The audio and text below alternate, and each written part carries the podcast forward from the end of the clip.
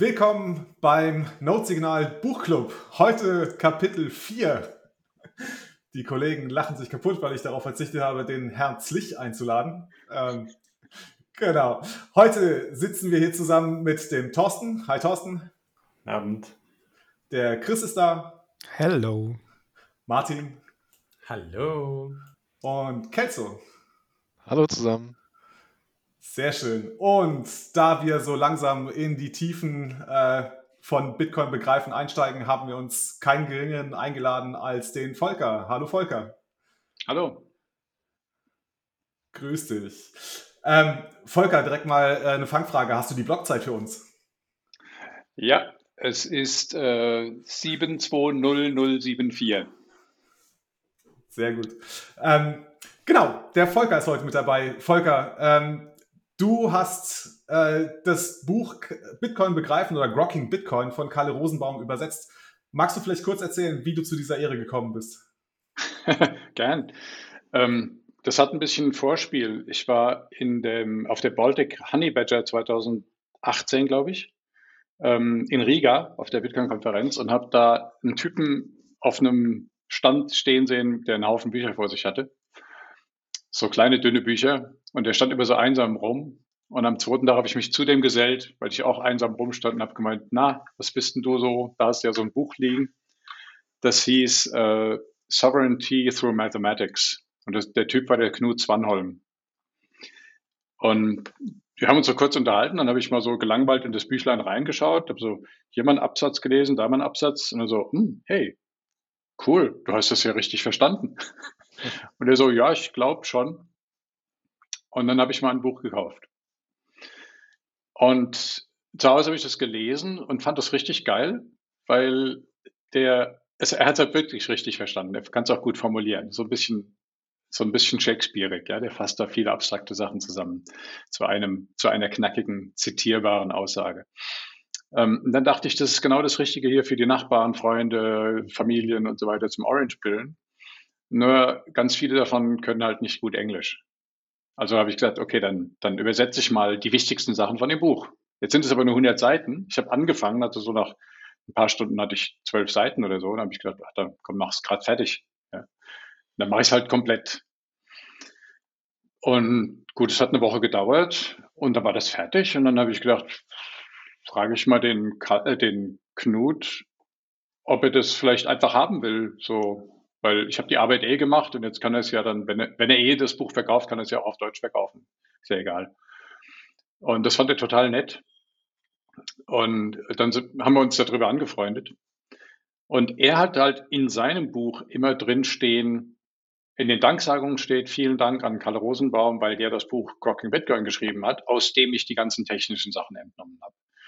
Irgendwo steht dann auch vielen Dank an Kalle Rosenbaum für die technische Beratung und die ganze Hilfe bei den Fragen und so dann habe ich den Knut gefragt, sag mal, dieser Kalle, ist das auch ein Schwede? Also, ja, ja.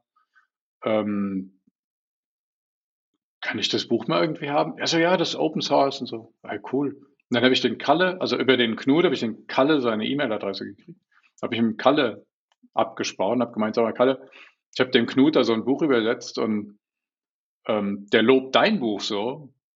Ähm, kann ich deins auch übersetzen?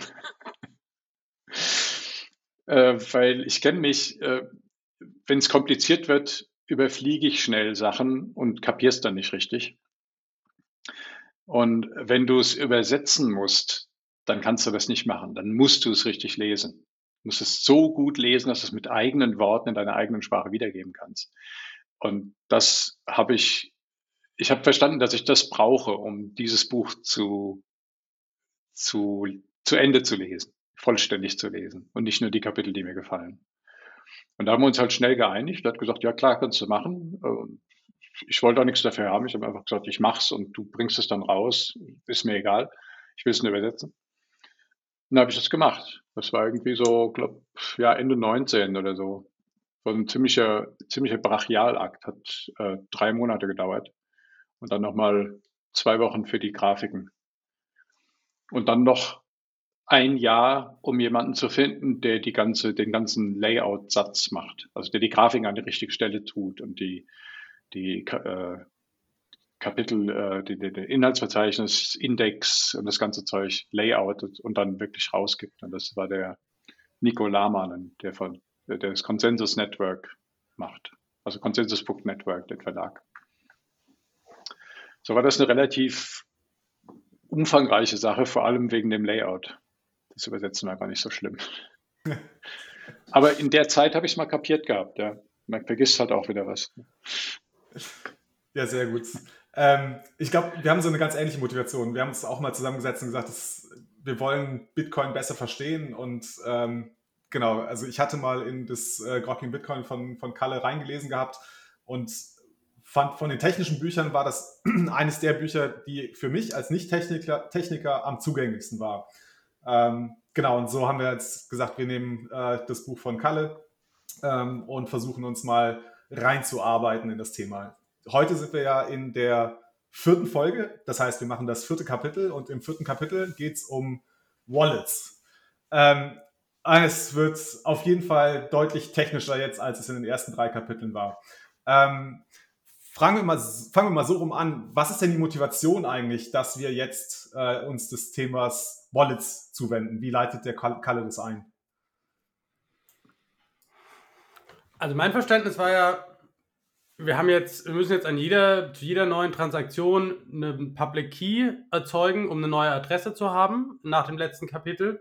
Und es wird einfach irgendwann aufwendig. Und damit du nicht willst, dass die Leute anfangen, ähm, das nicht zu machen, weil es ihnen zu aufwendig wird, haben sich halt ein paar Leute hingesetzt und gesagt, naja, wir schreiben jetzt mal eine App und die nimmt uns das alles ab. Und dann sind ihnen lauter andere schöne Funktionen eingefallen, die man halt auch hinzufügen könnte, wenn es schon eh einfacher ist, weil wir eine technische Abstraktion vom Nutzer wegmachen. Und das war, glaube ich, so die Hauptmotivation auch in diesem Cookie-Token-Beispiel. Ja, genau. Was für Funktionen ähm, implementiert denn diese oder implementiert denn eine klassische Wallet? Er hatte da ja, ich glaube, insgesamt sechs Funktionen aufgeführt, die, die essentiell für so eine Software-Wallet oder generell für eine Wallet benutzt wird. Wer kann mir das denn sagen? Ja, das ist zum einen geht es darum, neue Adressen zu generieren. Also, dass man nicht nur alles über eine Adresse macht, sondern eben mehrere Adressen hat, die man vielleicht auch für unterschiedliche Zwecke verwendet. Ähm, bei Bitcoin ist sicherlich der, hm, ja, der, der Privacy auch wichtig. Und natürlich, dass die Private Keys verwaltet werden. Also, dass man nicht jedes Mal seinen Private Key irgendwie eintippen muss und es zu Schreibfehlern kommt, sondern dass die Wallet-App das dir erleichtert und es dir möglich macht, eben die, mit Private Keys zu signieren, die du nicht jedes Mal selber schreiben musst. Ja, genau. Und das ist ja dann auch, äh, dass die, die ganze Verwaltung davon auch dann daran stattfindet. Ne? Also Zahlungsdaten senden, ne? Die genau, die, durchführen. Die Verarbeitung dann von zum Beispiel QR-Codes oder sowas, dann, dass, dass, die, dass das dann umgewandelt wird dann in menschenlesbare Adressen und äh, ja, die Zahlung an sich durchführen, also dass dann die Transaktion auch, äh, wie du es gerade beschrieben hast, äh, vom, von der Wallet signiert wird und somit dann auch ins, äh, an, an die von der Wallet benutzten Bitcoin-Node dann ins Netzwerk übermittelt wird, damit die Transaktion publiziert werden kann. Ja, oder die, die, die mit der Wallet verwalteten Kontostände, dass man die darüber einen Überblick hat, hat über die ganzen darunter gelagerten ähm, Adressen, beziehungsweise dann Private Keys die zu den zugehörigen Adressen und die Möglichkeit äh, von Datensicherung der Private Keys oder auch mit dem, mit dem Seed, wie wir es dann nachher in einem späteren Teil nochmal, wenn wir sehen werden. Und das sind ja so im Endeffekt die essentiellen äh, Punkte, die jetzt so eine, sag ich mal, eine moderne Wallet zur Verfügung stellen soll. Hm. Jetzt haben wir ja schon die ganze Zeit den Begriff äh, Wallet benutzt.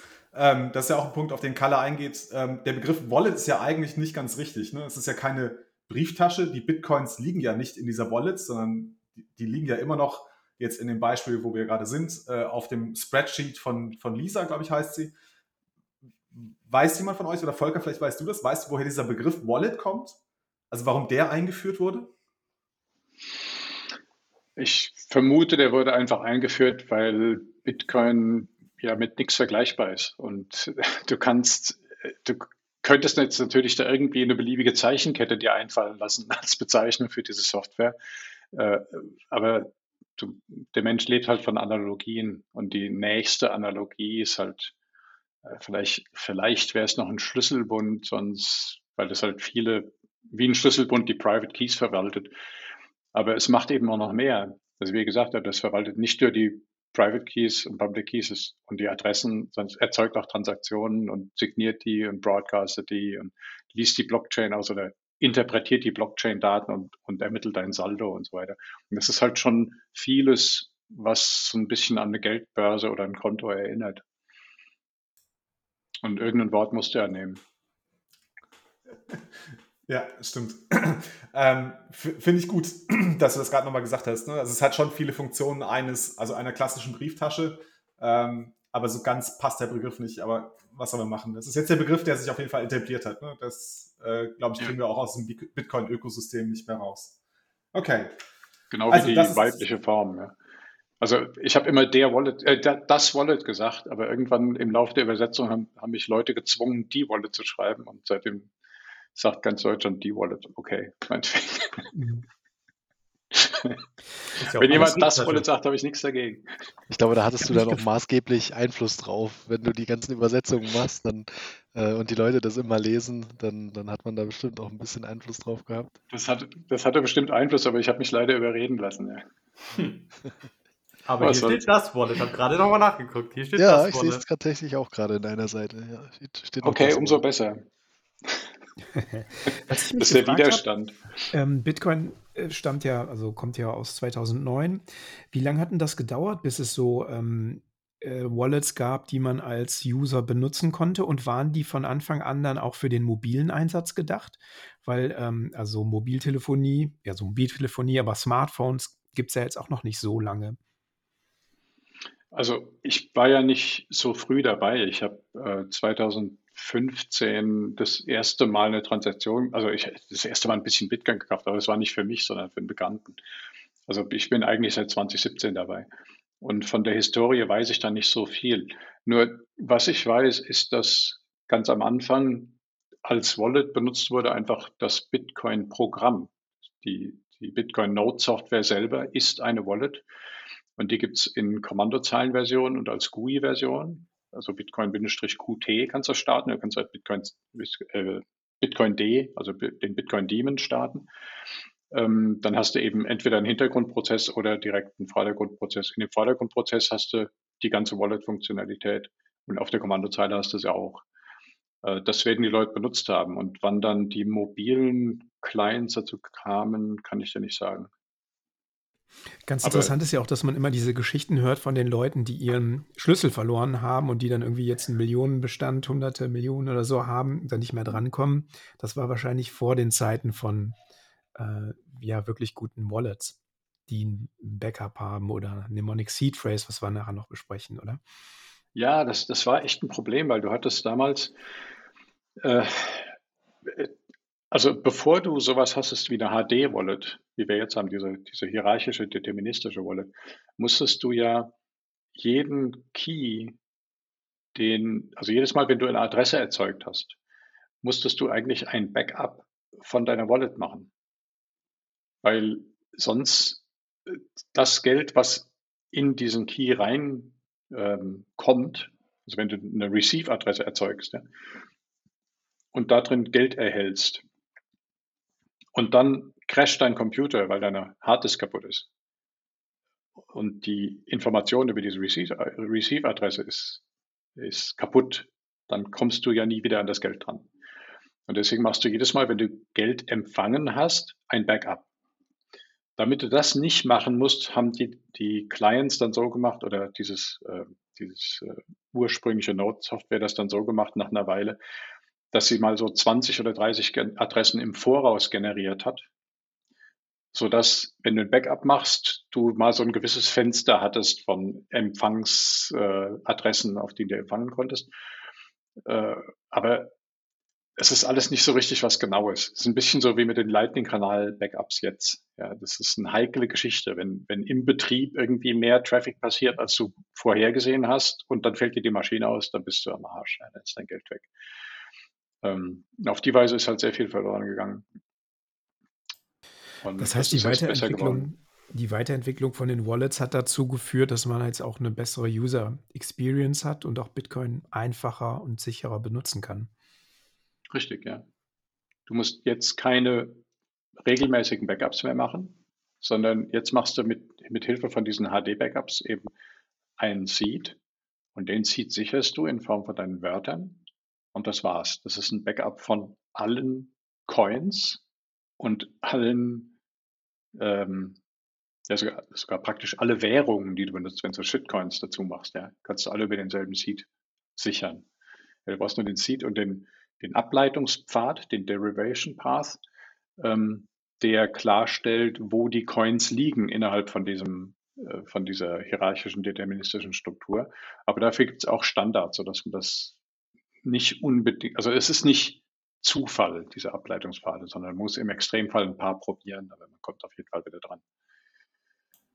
Ich habe gerade mal geguckt, die Electrum Wallet, was glaube ich so eine der ersten war, weil wenn du dir auch keine neuere anschaust, dann verwenden die ganz viel von der Architektur und zum Beispiel, wenn du bei Blue Wallet, zu Blue Wallet einen Export machen willst, verwendest du trotzdem Electrum Skeleton Files und so und die gibt es seit 2011.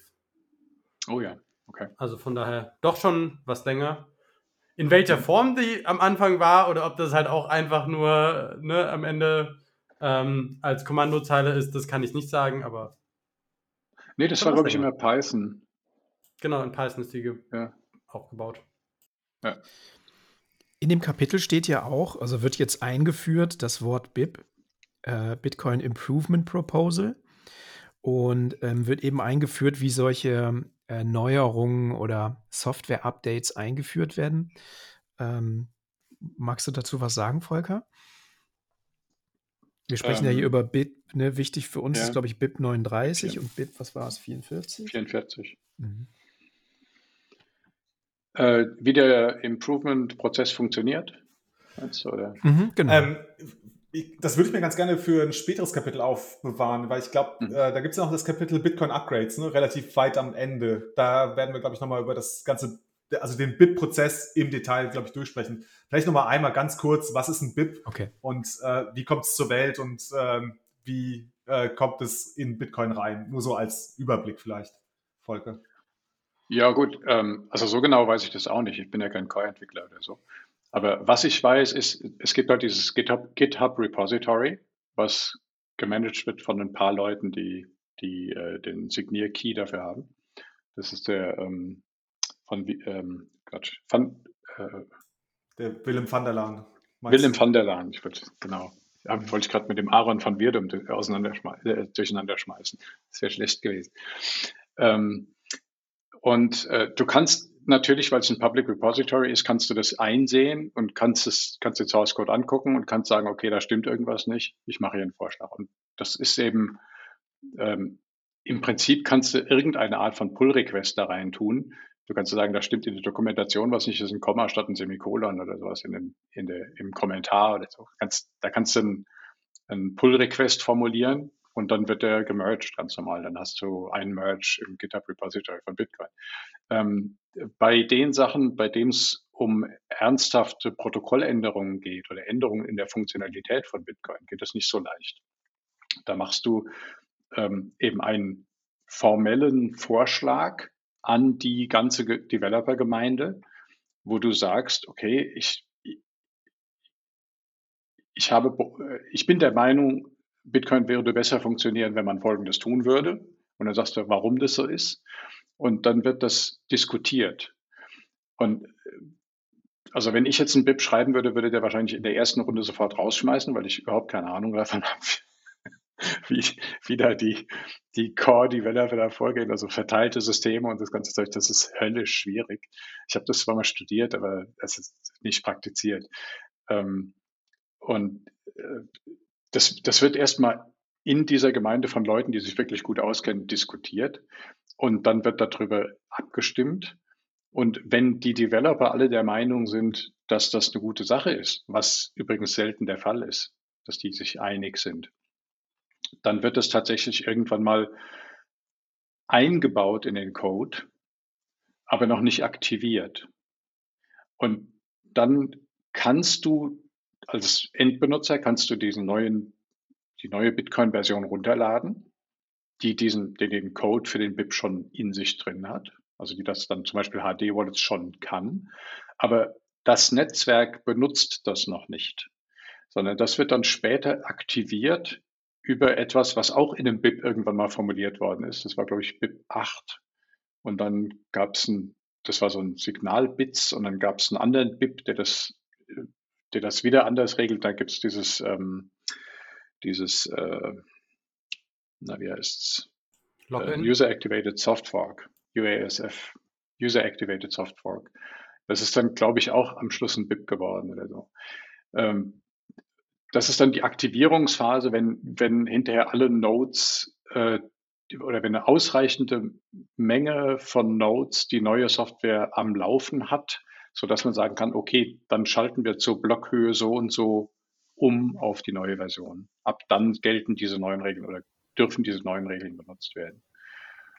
Äh, das ist das, was ich dazu weiß. Wie gesagt, das ist jetzt sicherlich nicht perfekt und nicht erschöpfend, aber es ist weniger als, es ist mehr als nichts.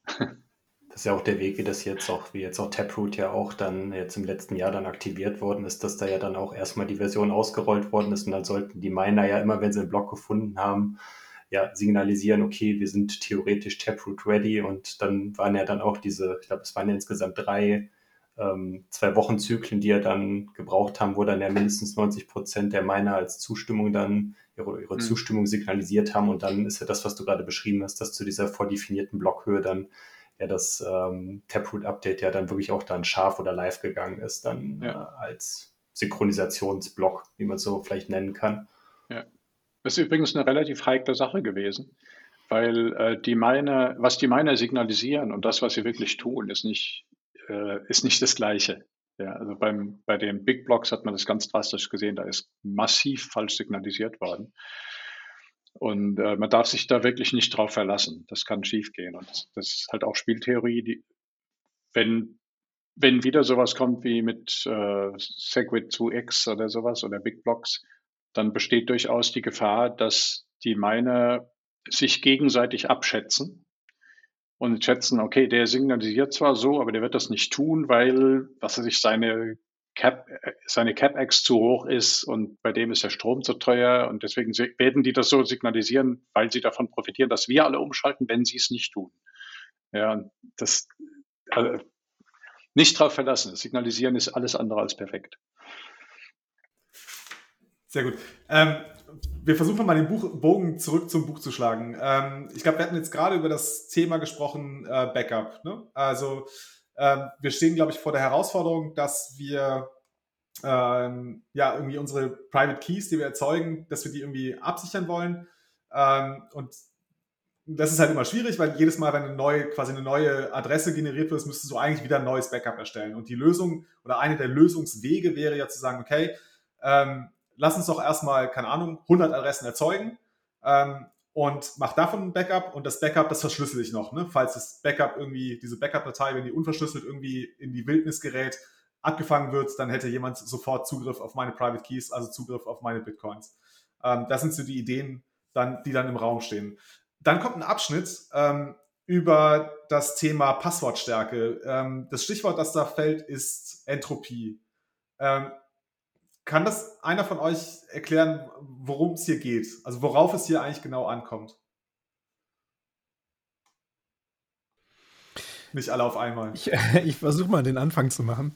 Sehr gut. Mm, also letztlich geht es ja bei Bitcoin, wenn ich es richtig verstanden habe, äh, darum, Entropie zu kanalisieren. Also Entropie ist eigentlich eine Ungeordnetheit, also eine Nicht-Vorherbestimmbarkeit. Und Bitcoin macht sich Entropie zunutze, indem also nicht Vorhersehbarkeit so genutzt wird, dass sie im Grunde für die andere Seite gilt. Also dass keiner sie, keiner irgendwas äh, rausfinden kann, was, ähm, also die Private Keys oder so oder Hashes, die machen sich ja Entropie zunutze. Ähm, ja, genau. Wie kann man das jetzt auf äh, auf, auf äh, IT-Sprache sagen.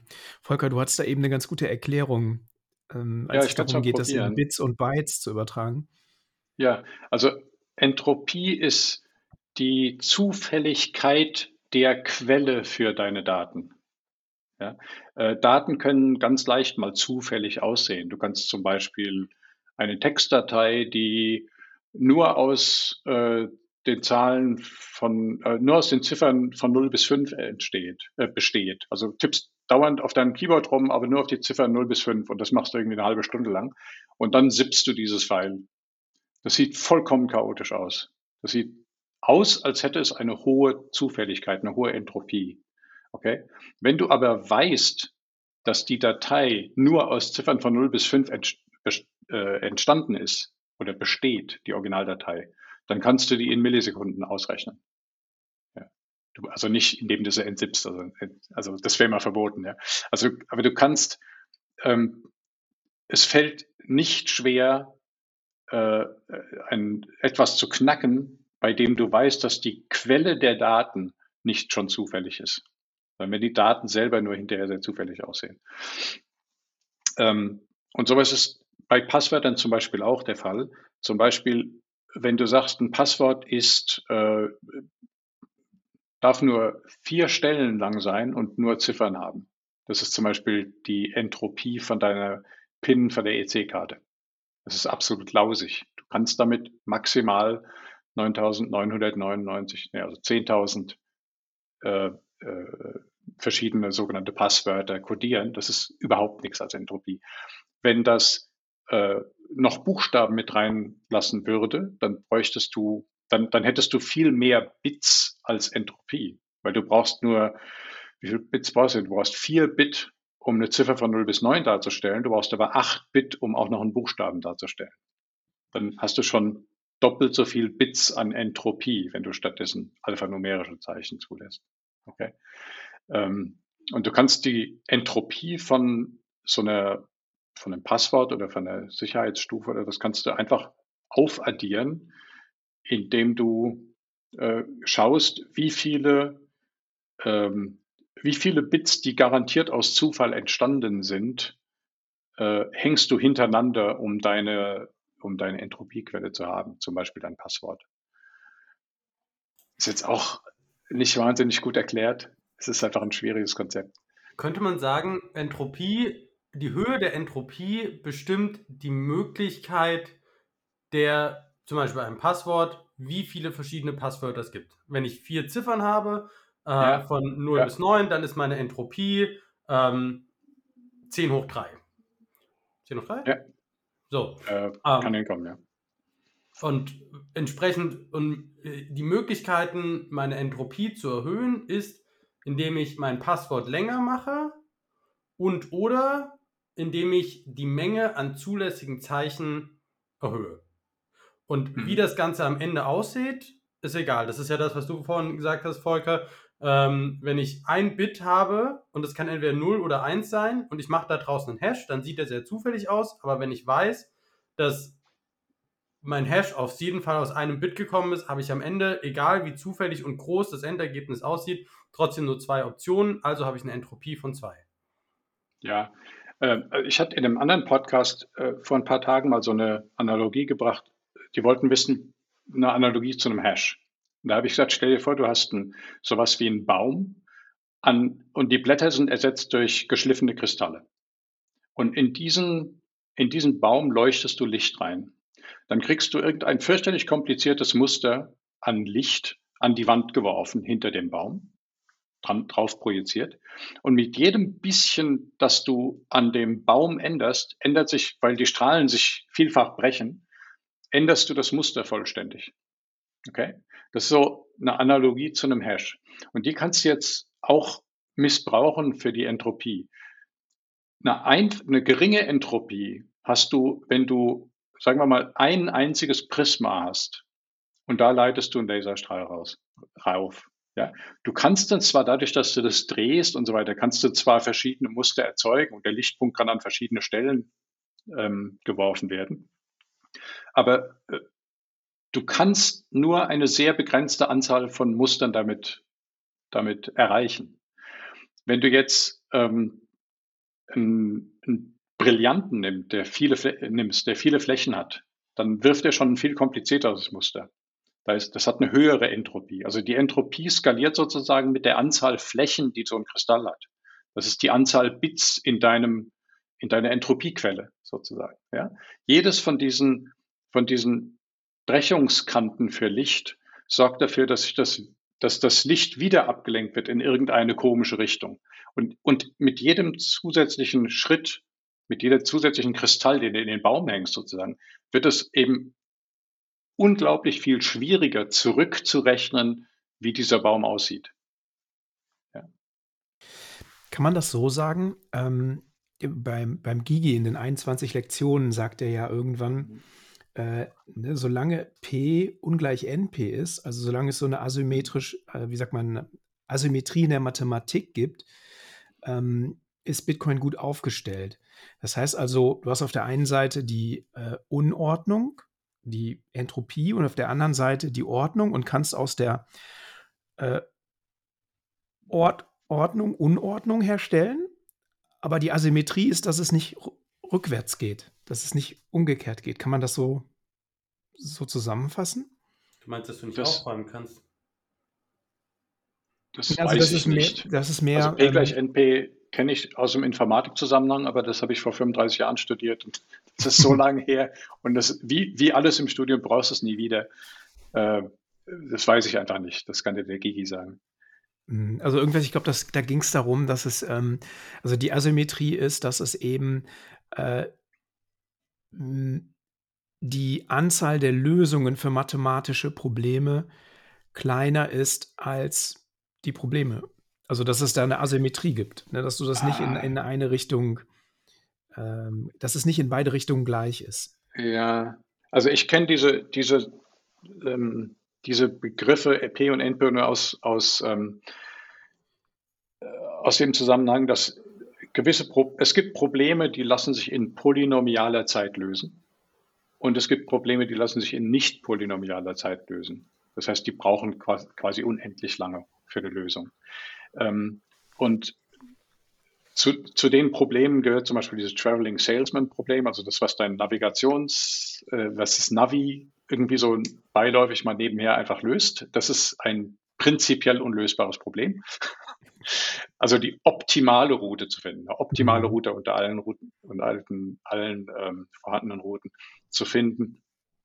Äh, wenn du von A nach B nach C nach D nach E nach F fahren willst, da die optimale Route zu finden, ähm, wächst die, die Rechenzeit dafür wächst schneller als jedes Polynom.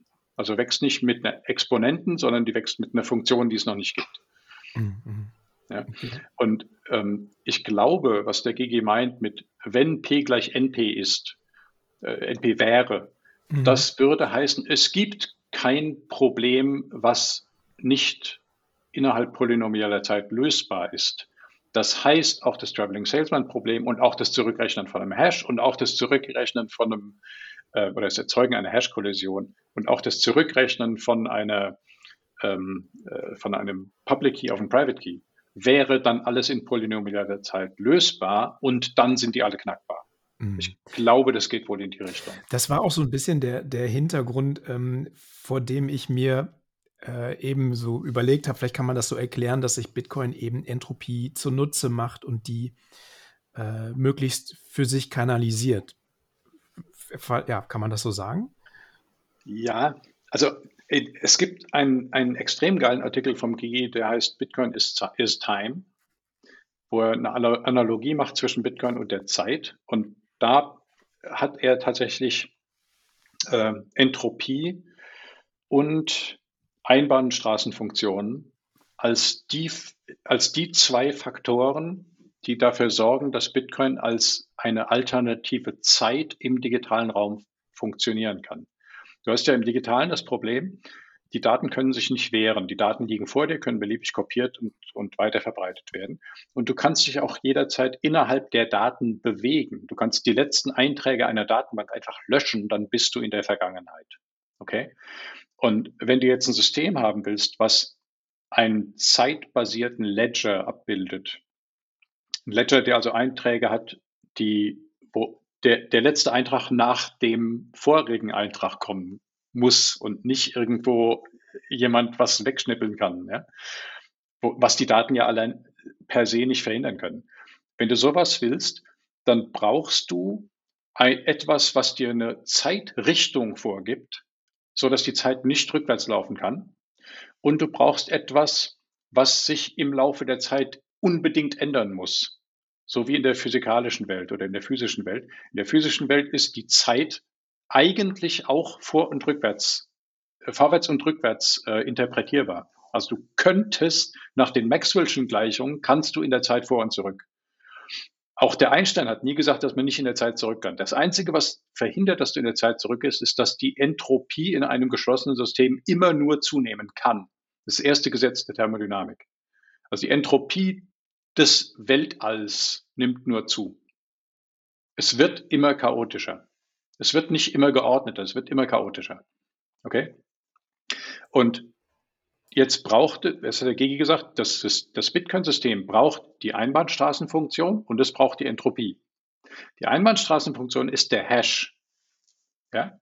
Ein Hash kannst du berechnen von jeder Quelle, von einem Block machst du einen Hash und du weißt, von dem Hash kommst du nie wieder zurück. Ja, zurück von dem Hash auf den Block geht nicht.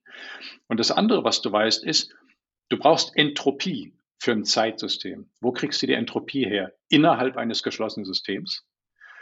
Die Entropie im Bitcoin-System kommt aus der Zufälligkeit, mit der Leute sich entscheiden, Transaktionen zu machen. Das ist völlig unvorhersehbar. Irgendwann entscheidet Justin Tron, dass er 10 Bitcoin als Bestechungsgeld an Vitalik Buterin äh, schickt und schickt die, äh, die Transaktionen los. Aber du kannst nicht vorher wissen, wie die aussieht, wann die kommt von wem an wen sie geht und so weiter. Das kommt entrop in das System rein und wird dann in einen Hash verpackt und deswegen geht es auch nie wieder rückwärts.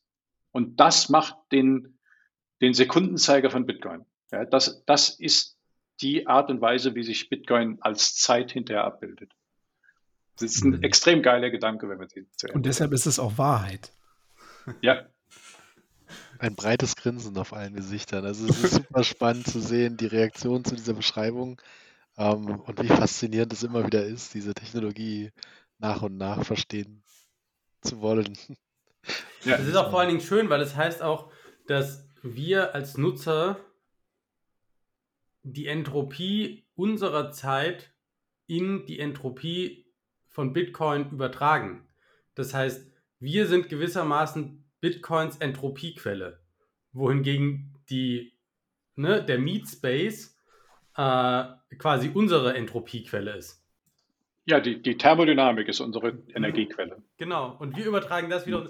Ja. Wir sind gar nicht weit vom Thema abgekommen übrigens. Also nur so als Nebengedanke. ich wollte gerade sagen, also jetzt haben wir das PNP-Problem gesprochen, über Zeitreisen. Wollen wir uns vielleicht etwas einfacheren Dingen zuwenden, vielleicht über, ähm, über HD-Wallets sprechen? Okay. Ich glaube, vorher sollten wir einen Blick noch, er sagt nochmal Probleme mit passwortgeschützten Backups.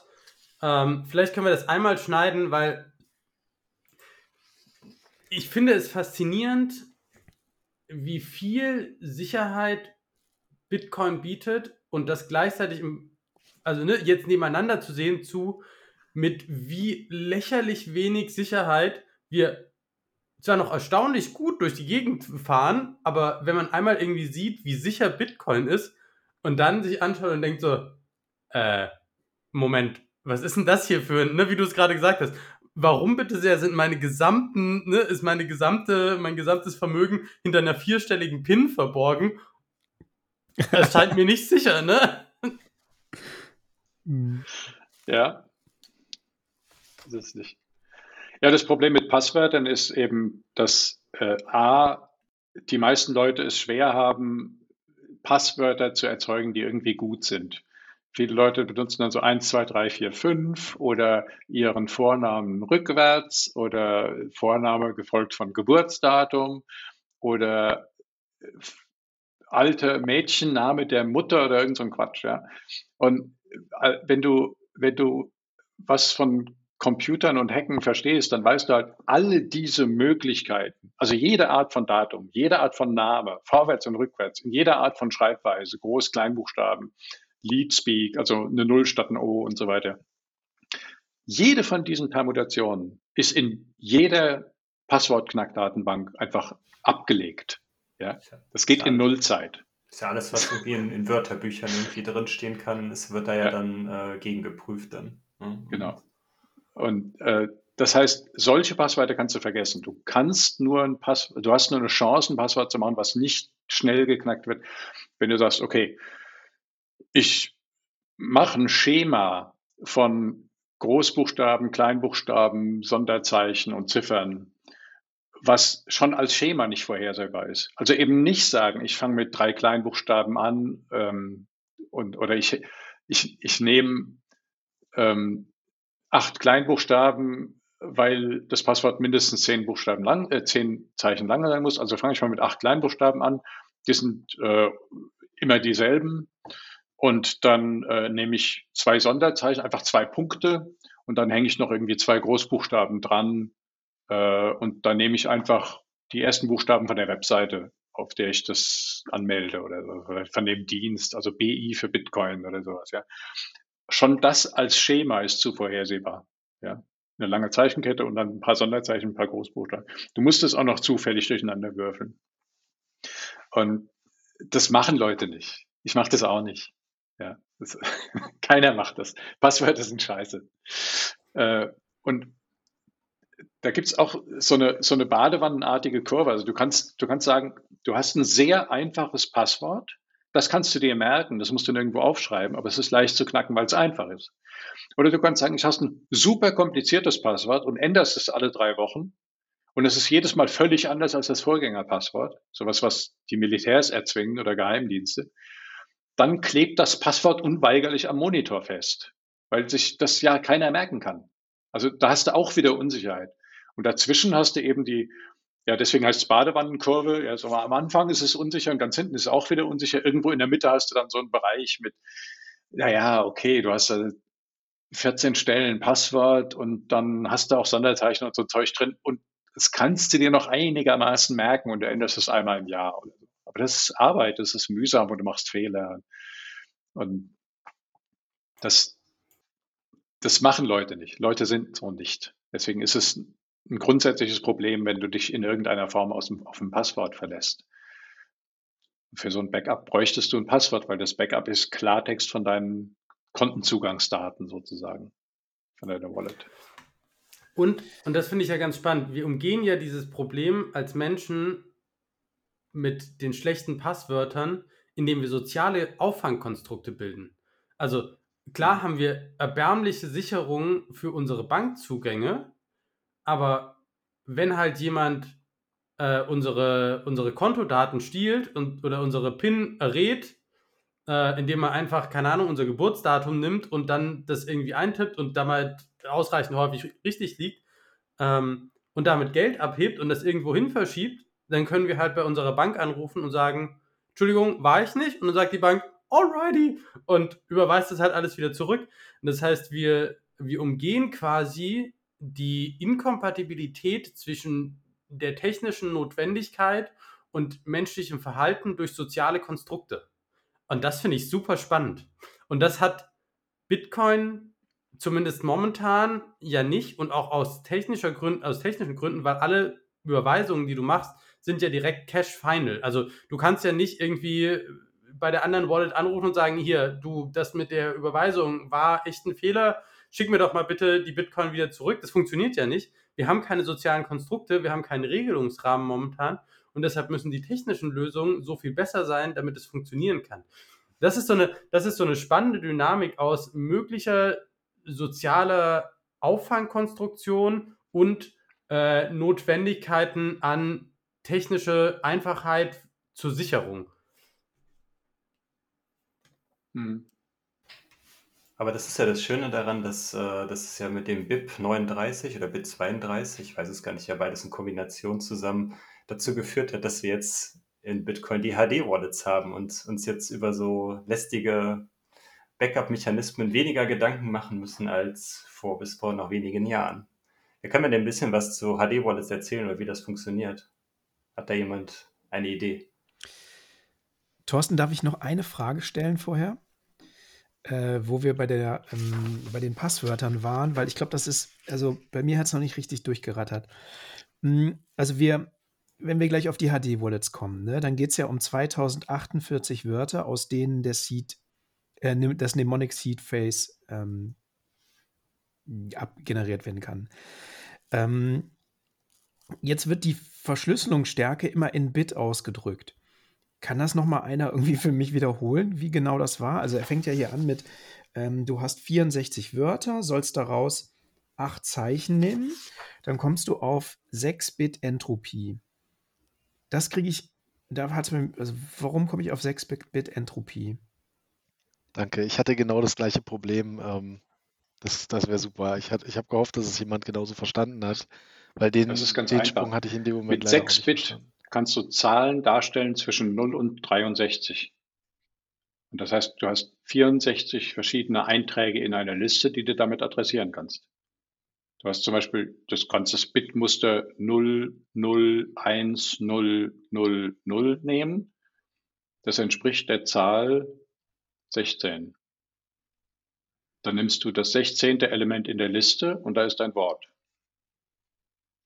Umgekehrt kannst du jetzt sagen, du hast ein Wort, du suchst es in der Liste, findest es an Position 16 und kannst dann daraus das Bitmuster 0, 0, 1, 0, 0, 0 zurückrechnen. Dann hast du deine 5 Bit.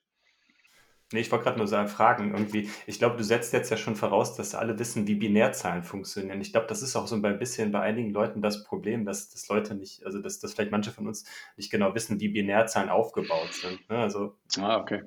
das kann, kann ja vielleicht so ein ganz kurzer Exkurs. Also wenn ich jetzt vier Bit ha habe, sind ja dann vier Zahlen und wenn ich die in Binär darstelle, habe ich dann als, man liest halt Bi- Binärzahlen immer eigentlich von rechts nach links. Also das rechte erste Bit hat, kann halt entweder 0 oder 1 sein, wenn wir bei binär bleiben. Also es kann halt, entspricht dann den Wert von 1. Binär bedeutet ja, auf, ist ja die Basis 2.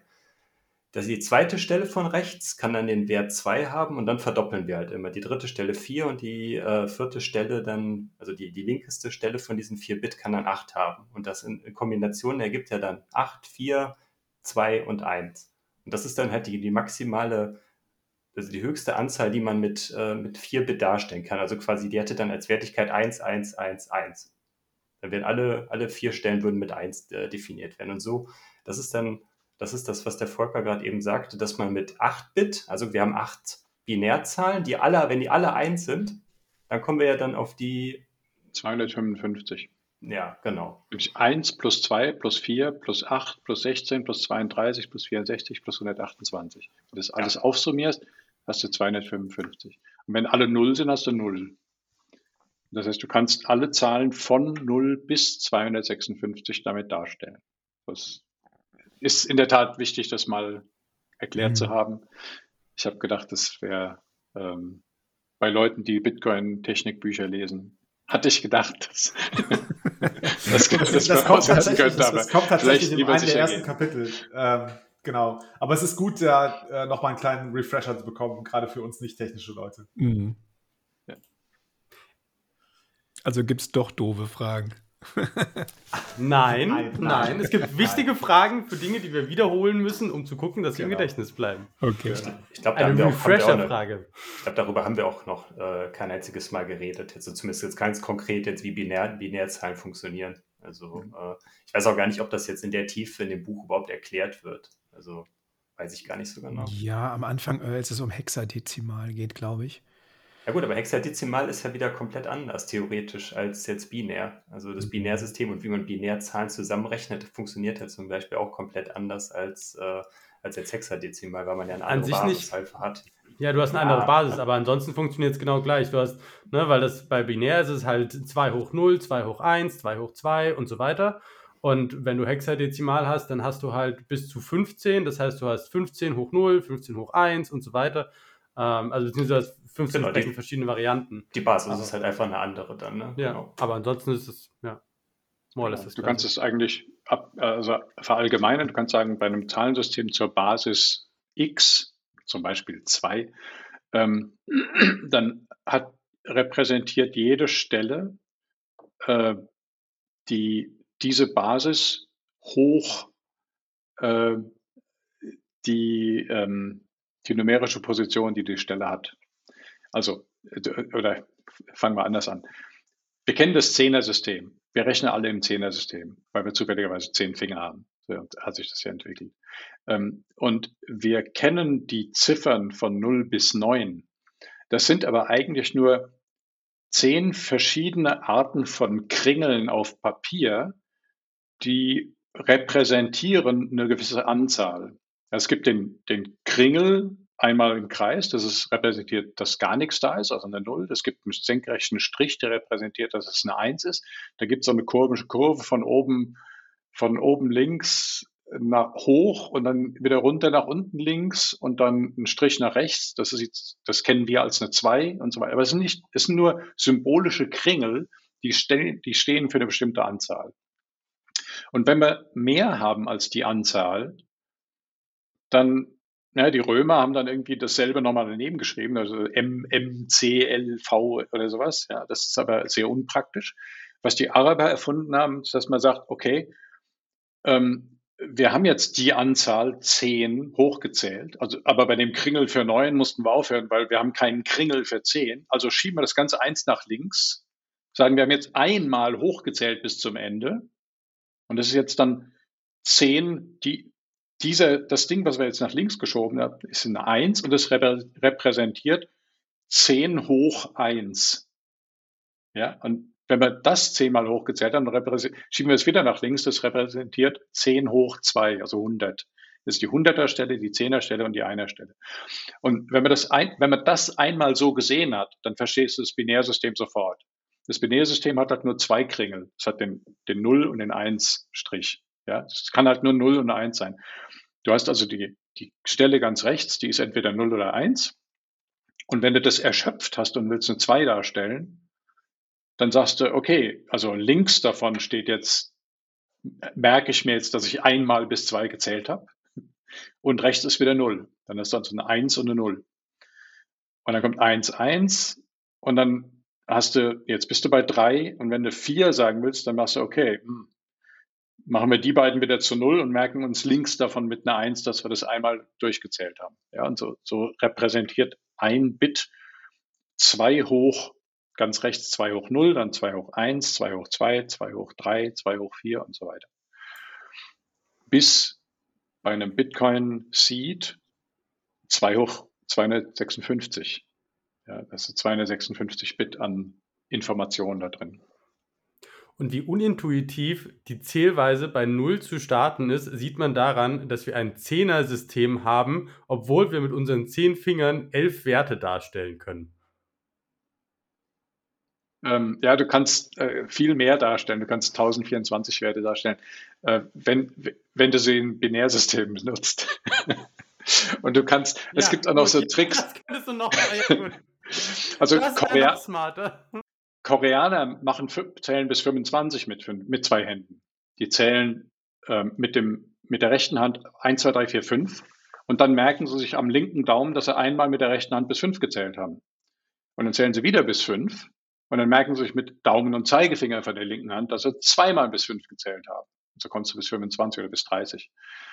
Ähm, und das kannst du halt auch verfeinern, ja. Du kannst, du kannst sagen, okay, du merkst dir mit, du zählst mit, mit dem rechten, mit der rechten Hand, mit Daumen, Mittelfinger und Zeigefinger, ähm, Daumen, Zeigefinger, Mittelfinger zählst du bis drei und dann merkst du dir auf der linken Hand, dass du bis drei gezählt hast und zwar, so kannst du es aufteilen und, und jedes wenn, je kleiner diese Einheit wird, desto weiter kannst du zählen. Und wenn du wirklich sagst, okay, ich merke mir ein, ich zähle einen Daumen 0 oder 1 und wenn ich das, wenn ich da einen weiteren Zustand feststellen will, dann nehme ich den Zeigefinger und setze den Daumen wieder auf 0. Ja. Damit kommst du bis 1000, 1023. Aber wer macht das schon? Ne? Nur Computer. Ich dachte, alle, die das Buch begreifen, müssen das so machen. Ja, da kannst du noch Sachen, kannst du noch abknicken am Mittelknöchel äh, oder, oder am oberen Knöchel. Kannst, du kannst äh, sehr, sehr weit zählen, wenn du es wirklich ernst meinst. Jetzt, wenn man das, wenn man das alles begriffen hat und, und den Schritt machen will zu den äh, hierarchisch deterministischen Wallets, kann mir einer von euch sagen, wie dieser Schritt gelungen ist im Buch, weil das ist tatsächlich für mich ein ganz schöner Sprung gewesen. Also von diesen ganzen grundlegenden Informationen, die man jetzt braucht, ähm, um ein sicheres Passwort zu erstellen und diese ganze Sicherheit zu gewährleisten, hin zu dieser Seed-Logik. Also, also mein Verständnis war, entschuldige Martin, ähm, dass du ja, äh, also die Problemstellung für den User war, ähm, ich möchte ja irgendwie eine Absicherung meiner Private Keys haben. Und das ist nur begrenzt möglich. Ähm, ne, jetzt haben wir festgestellt, okay, wir könnten jetzt irgendwie, es gibt eine ganz gute Möglichkeit, das wäre nämlich irgendwie 100 Private Keys äh, zu generieren und die einfach mal verschlüsselt abzuspeichern. Ne? Das ist jetzt, im Grunde ist das jetzt die Motivation für diese schlaue Kryptografin da in der Firma von, ähm, ich weiß nicht, habe die Firma gerade nicht parat, aber äh, jetzt in dem Buch von, von Kalle äh, zu sagen, okay, ähm, ich habe hier einen Ansatz, mit dem ich äh, ne, aus einem Seed ähm, ableiten kann, sowohl meine Private Keys ähm, als auch dann halt dazugehörige Public Keys und äh, die Adressen, die ich benötige. Das ist, glaube ich, der, der, der Schritt, der gemacht wird von ähm, Ausgangsproblem, wie mache ich ein Backup, hin zu hierarchisch deterministisch, deterministischen Wallets. Ja. In der Story des Buchs machen sie es ja so, dass sie sagen, ne, da gibt es ähm, Entwickler, eine Kryptografin in der Firma und die äh, will das jetzt vereinfachen und eben einen ja, Seed einführen, mit der man die äh, Keys herstellen kann. Das, was du gerade gesagt hast. Also ich muss ja sagen, ich finde ja diese, also bis 4.3.2 ist das so alles Problemstellung und so ein bisschen Vorbereitung. Und in diesem Kapitel kam das in, in, in 4.3.2, in dieser Altbildung 64, ähm, zusammen, wo er einmal zeigt, wie leite ich eigentlich von einem Private Key den nächsten, den nächsten ab und davon den nächsten und davon den nächsten und so weiter und so weiter, beziehungsweise 63 und 64 zusammen. Und das war so das, ich habe dieses Kapitel, glaube ich, fünf, sechs Mal oder so gelesen, bevor das irgendwie Klick gemacht hat. Aber also mein Verständnis des Ganzen ist, was du ja machst, ist, du gehst hin und du erzeugst im Prinzip einen, einen Seed. Und dieser Seed, der, der Gedanke des Seeds ist, dass du aus dem alles andere ableiten kannst. Und dafür hast du diese zwölf Worte.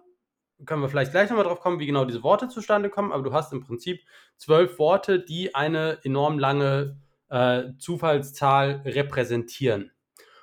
Und dann gehst du hin und dann nimmst du diese Worte als ein Pre-Image für eine besondere SHA-512-Funktion, nämlich diese HMAC SHA-512-Funktion, die zwei Inputs braucht. Und ein 512er ähm, Hash erzeugt, also einen 512-Bit langen Hash erzeugt. Und dann gehst du hin und du brauchst noch einen zweiten Input. Dieser zweite Input ist an der Stelle immer CT-Seed. Das hat sich scheinbar einfach so durchgesetzt, dass man sagt, man nimmt den. Man könnte auch irgendwas anderes nehmen, aber das ist das, was man halt nimmt. Äh, und die Wallets wissen auch, dass man den nimmt, damit sie wissen, wenn ich die Wörter und CT-Seed habe, ähm, dann kann ich daraus diesen SHA-512 nehmen. Warum man an der Stelle nicht auch einen normalen SHA-512 nehmen kann, vielleicht drauf gehen. Und dann nimmst du diesen diese 512 Bits und teilst sie in zweimal 256 Bits. Einmal die linken und einmal die rechten. Und dann kannst du, und das rechte ist der Chain Code und der linke, den nimmst du einfach als Zahl und nimmst ihn als deinen Private Key, der ja auch im Prinzip nur eine Zufallszahl ist. Und dann ähm, und dann nimmst du diese Zahl, die ja der linke Teil deines Hashcodes ist. Sprich, da du ja das, wenn du die, die Seed Phrase hast, dann hast du ja automatisch ähm, deinen Hash. Und wenn du deinen Hash hast, dann hast du auch die linke Hälfte des Hashs. Und die linke Hälfte des Hashs ist quasi dann dein Child Private Key. Und aus diesem Private Key kannst du dann weitere Private Keys generieren, indem du im Prinzip hingehst und diesen Private Key und den Chain Code, also die rechten 256 Bit nimmst, ähm, zusammenpackst. Und zwar nimmst du den Private Key, machst aus dem Private Key einen Public Key. Ich bin nicht sicher, ob du den addierst oder wie du diesen Index mit reinbekommst. Mein Verständnis war, du nimmst den Public Key und addierst diesen Index einfach da drauf, also 0, 1, 2, 3, um halt die verschiedenen Zweige darunter zu generieren und nimmst dann diesen Public Key plus Index mit der rechten Seite, die dein Chaincode ist, packst das wieder in diesen HMAC, SHA-512 und dann kriegst du im Prinzip genau das gleiche. Dann kriegst du wieder 512 Bit entsprechend raus, teilst die, die linke Hälfte wird dein Private Key, die rechte Hälfte wird dein Chaincode und du kannst es darunter wieder machen. Und so kriegst du quasi so eine Baumstruktur, wo halt immer, also ne, dadurch, dass du, dass du aus einem Public Key mehrere Hashes machen kannst, indem du diesen Index mit hinzufügst, kannst du dann quasi so eine ganze Struktur machen mit ganz vielen ähm, Wallets, äh, also beziehungsweise mit ganz vielen Private Keys und dazu passend entsprechend ganz vielen Public Keys. Genau. Der Baum muss man sich ja so vorstellen, der wächst ja von oben nach unten. Also nicht wie, wie es jetzt ein, ein, echter Baum machen würde, dass der von unten nach oben wächst, sondern dass wir uns nach unten weiter au, aufblättern, dass wir oben von unseren Samen starten und dann immer weiter uns nach unten ableiten und Kinder, Enkelkinder, Großenkelkinder, bla bla bla und so weiter und immer weiter daraus ableiten. Ich glaube, die Erklärung, die du gerade gemacht hast, die war eigentlich schon ganz gut. Es fehlt, glaube ich, noch so ein bisschen, warum man das eigentlich macht.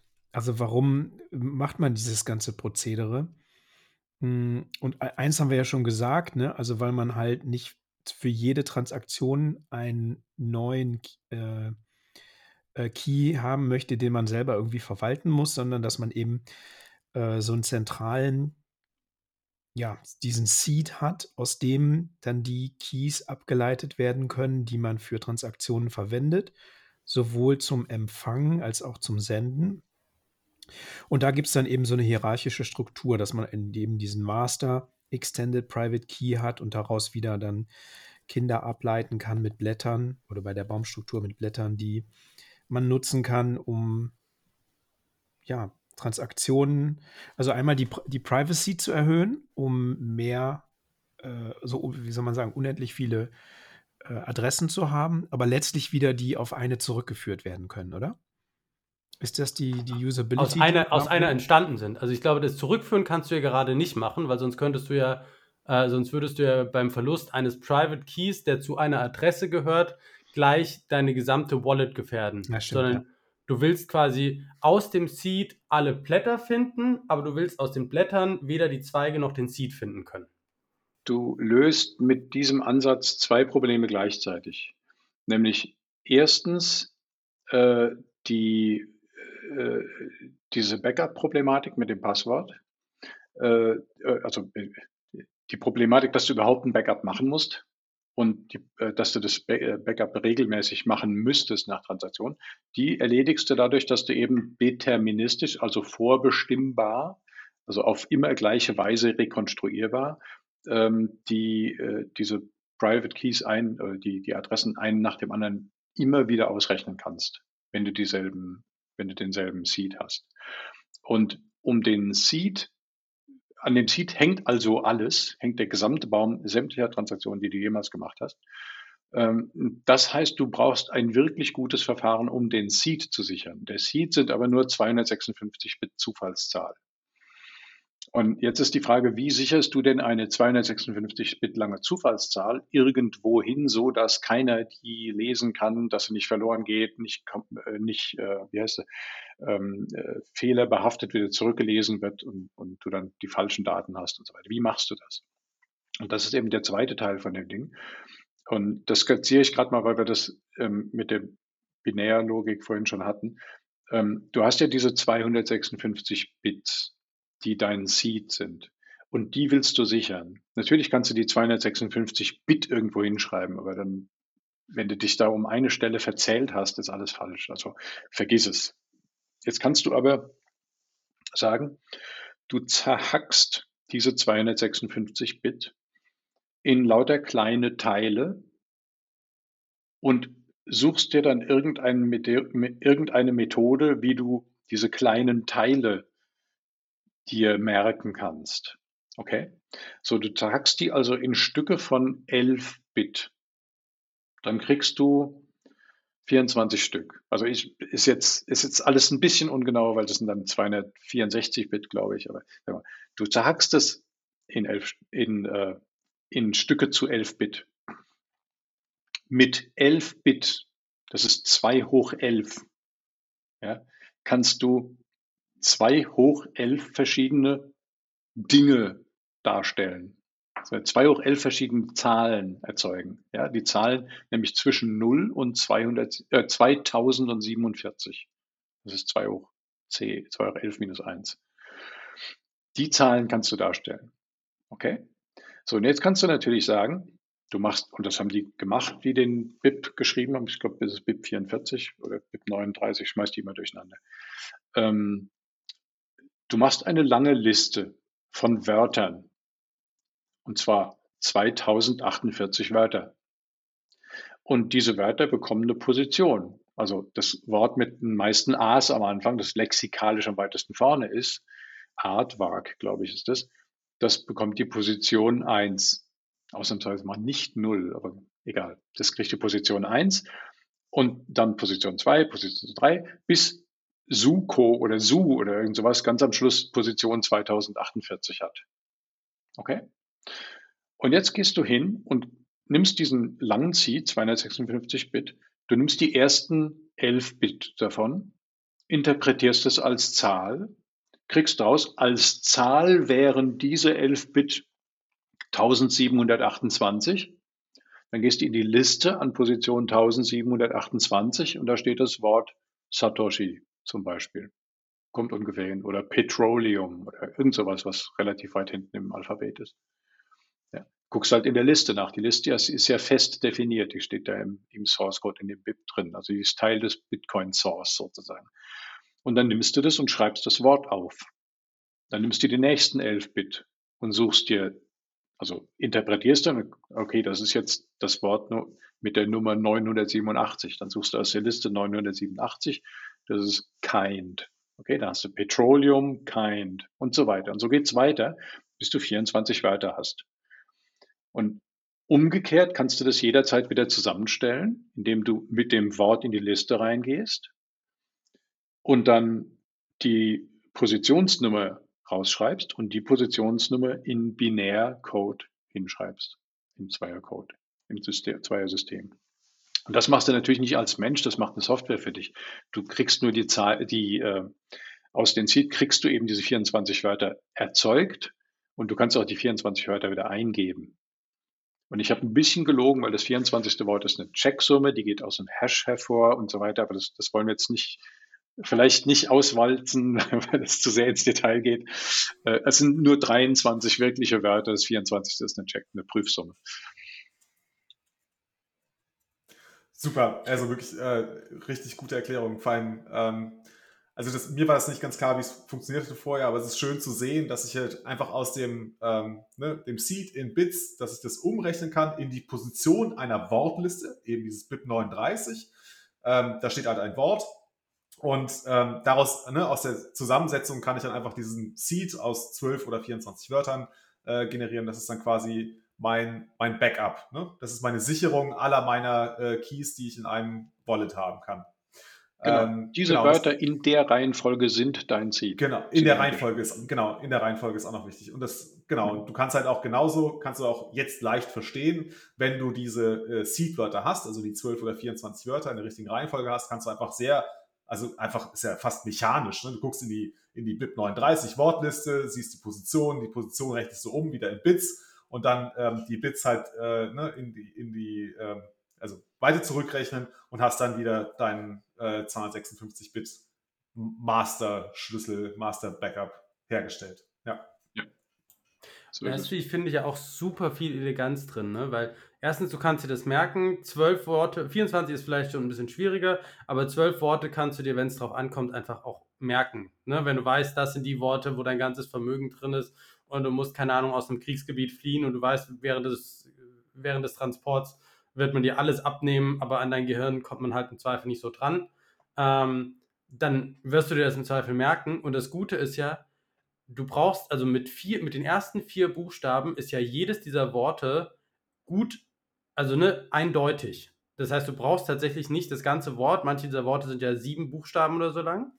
Ähm, aber du brauchst nur die ersten vier und sie sind ausreichend unterschiedlich, dass du dich nicht so leicht dabei vertust. Äh, also sind ja auch sehr mit Bedacht gewählt.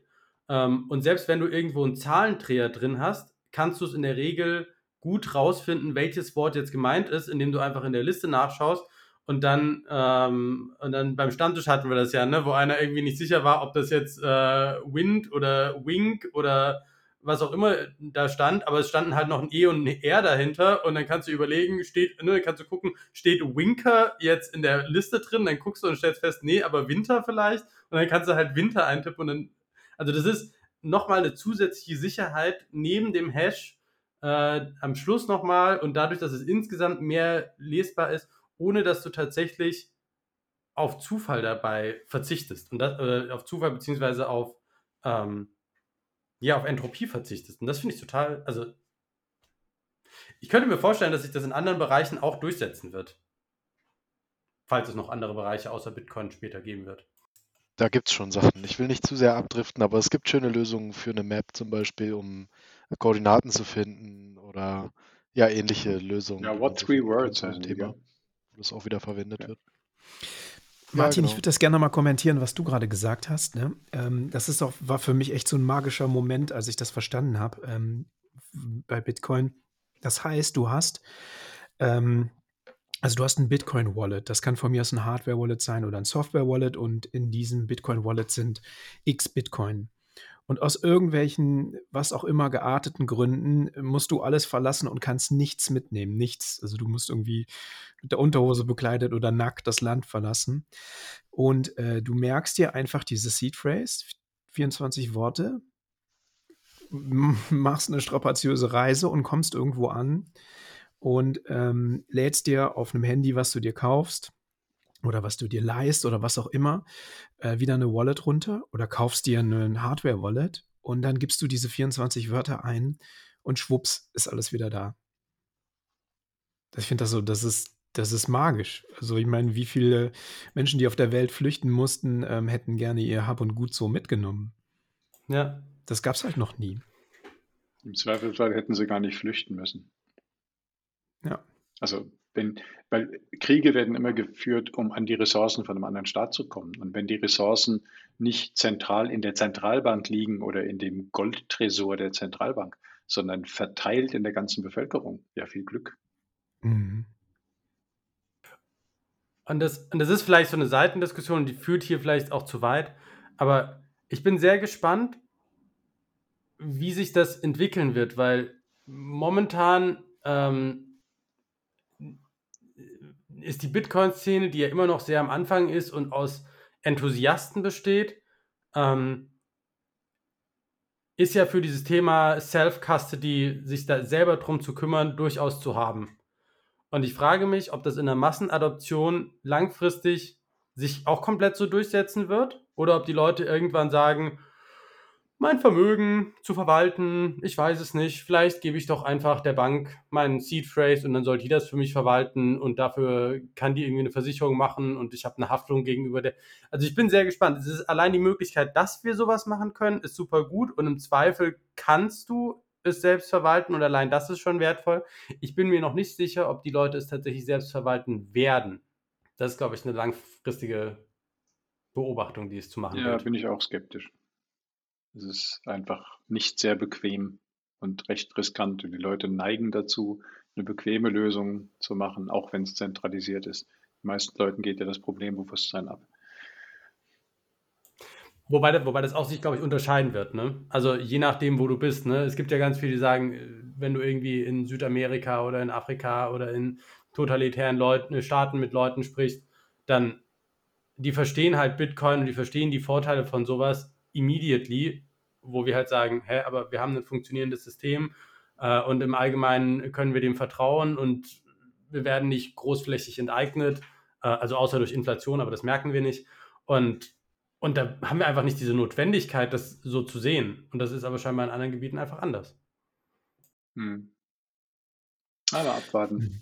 Also der, der Begriff Not Your Keys, Not Your Coins, der wird jetzt halt nochmal deutlicher, ne, wo das herkommt. Das wird ja oft ge, gesagt. Und es zeigt halt auch nochmal, wie wichtig das ist, dass man ein Herr seines eigenen Seed Phrases ist dann. Ne? Also, dass man die, die Coins nicht in irgendeiner, ähm, auf irgendeiner Börse liegen lässt, weil es dann einfach, ähm, ja, man hat halt eben nicht die Souveränität darüber. Ja, genau. Also unbedingt Bitcoins von der Exchange runterziehen, unbedingt die Seeds aufschreiben, also die Seed weiter aufschreiben und unbedingt niemandem zeigen. und nicht irgendwo in den Computer tippen und nicht einen Screenshot davon machen und nicht ausdrucken. ja, weil die Drucker trommeln oder die, die Drucker heutzutage, die haben auch, ich weiß nicht, ob die inzwischen SSD haben, früher hatten sie Festplatten, ganz früher hatten sie mal gar nichts, aber die hatten alle Festplatten jetzt für Fonts und so weiter. Und die speichern teilweise ab, was sie alles gedruckt haben. Ja. Da kannst du Dinge aus dem Wertstoff holen, aus dem Wertstoffhof holen und dir die letzten x tausend Images angucken, die die gedruckt haben. Fertig. Das finde ich, ich weiß gar nicht, ob das äh, später in dem Buch noch kommt, aber das ist hier ja als, als Risiko gar nicht beleuchtet. Ne? Wir haben hier das Team, was die App entwickelt, ähm, aber den Fall von, wenn jetzt die bösartige Mallory in dem Entwicklerteam für die App wäre und zum Beispiel entweder reinprogrammieren würde, dass die Seeds alle schön an ihren Heimserver gesendet werden oder reinprogrammiert, dass es nur eine Liste von zum Beispiel zehn Seed-Words oder sowas gibt, dann äh, also nur zehn, nur zehn Seed-Kombinationen und die werden immer wieder verwendet und dann kann sie einfach später die zehn Seeds immer eintippen und sagen, haha, das sind jetzt meine Coins äh, oder meine Cookie-Tokens. Das ist zum Beispiel ja hier nicht drin. Da kommt ja noch das ganze Thema Hardware-Wallets. Ich weiß gar nicht, ob es noch sowas rund um das Thema Verwahrung später im Buch gibt oder ob wir an der Stelle was dazu sagen wollen. Ich glaube, da ist nichts über Hardware-Wallets. Hm. Also nicht, dass ich. Äh, gar nichts mehr? Nee? Ich, ich, weiß, ich erinnere mich nicht so genau. Ähm, ich würde gerne noch, also ich glaube, Volker, du hast ja eben super gut erklärt, ähm, wie, wie das Wort überhaupt zustande kommt. Hierarchisch, hierarchisch deterministische Wallets, also was das bedeutet. Ne, die sind hierarchisch äh, organisiert und deterministisch eben. Und ähm, es gibt noch zwei Begriffe, die hier ziemlich oft vorkommen, die wir jetzt noch gar nicht so richtig erwähnt haben. Und zwar sind das die ähm, Typen von Keys, die man hat, also diese erweiterten Keys, die man äh, generiert aus dem Master Key. Und da gibt es einmal den XPR, XPRV und den XPub, also einmal den erweiterten Private Key und einmal den erweiterten Public Key. Sollen wir das noch kurz anreißen, warum es die gibt? und vor allen Dingen die Magie, mit der die zusammenhängen, weil das ist das, wo, also wenn wir das nachher beleuchten können, wie die, wie die Mathematik dahinter funktioniert und das jemand erklären kann, dann bin ich, da bin ich ausgestiegen. Also ich kann es nicht. Aber vielleicht können wir erst sagen, warum es die überhaupt gibt. Ne? Also warum haben wir äh, zwei Arten von äh, erweiterten Schlüsseln? Mhm. Also du hast ein also erstmal, du hast XPriv und XPub, also den erweiterten Private und Public Key. Ähm, die sind erweitert, äh, weil sie die Wurzel sind für einen weiteren Baum. Ja, also der, der Master Extended Private Key ist sozusagen eins zu eins dein Seed, sozusagen. Das ist nicht wirklich, ich glaube, ich, ich glaube, es wird vorher gehasht, aber der geht eins zu eins daraus hervor. Und ähm, von diesem, dieser, äh, dieses ähm, BIP äh, 44 war es, glaube ich, ähm, der dieses HD-Wallet beschreibt.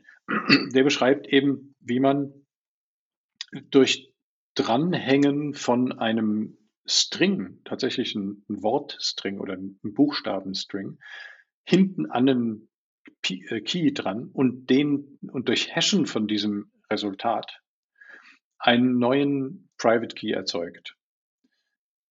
Eine Ebene drunter. Also man, man kann einen, einen weiteren Key herleiten daraus, dass man den Parent Key nimmt, dem ein String hinten dran hängt. Dieser String ist der Ableitungspfad. Das ist dann immer sowas wie m slash 1 oder m slash 44 oder sowas ähm, oder m slash 1 slash 0 slash 0 slash 44. Das ist dann einer der Pfade, die Bitcoin benutzt. Ja, das ist dann irgendwie der, das erste ist die Währung und das zweite ist das, der, keine Ahnung, der, das Urkonto und das zweite ist dann irgendwie das erste Childkonto und das dritte ist dann nach welchem Bit das organisiert ist oder das, das weiß ich nicht im Detail.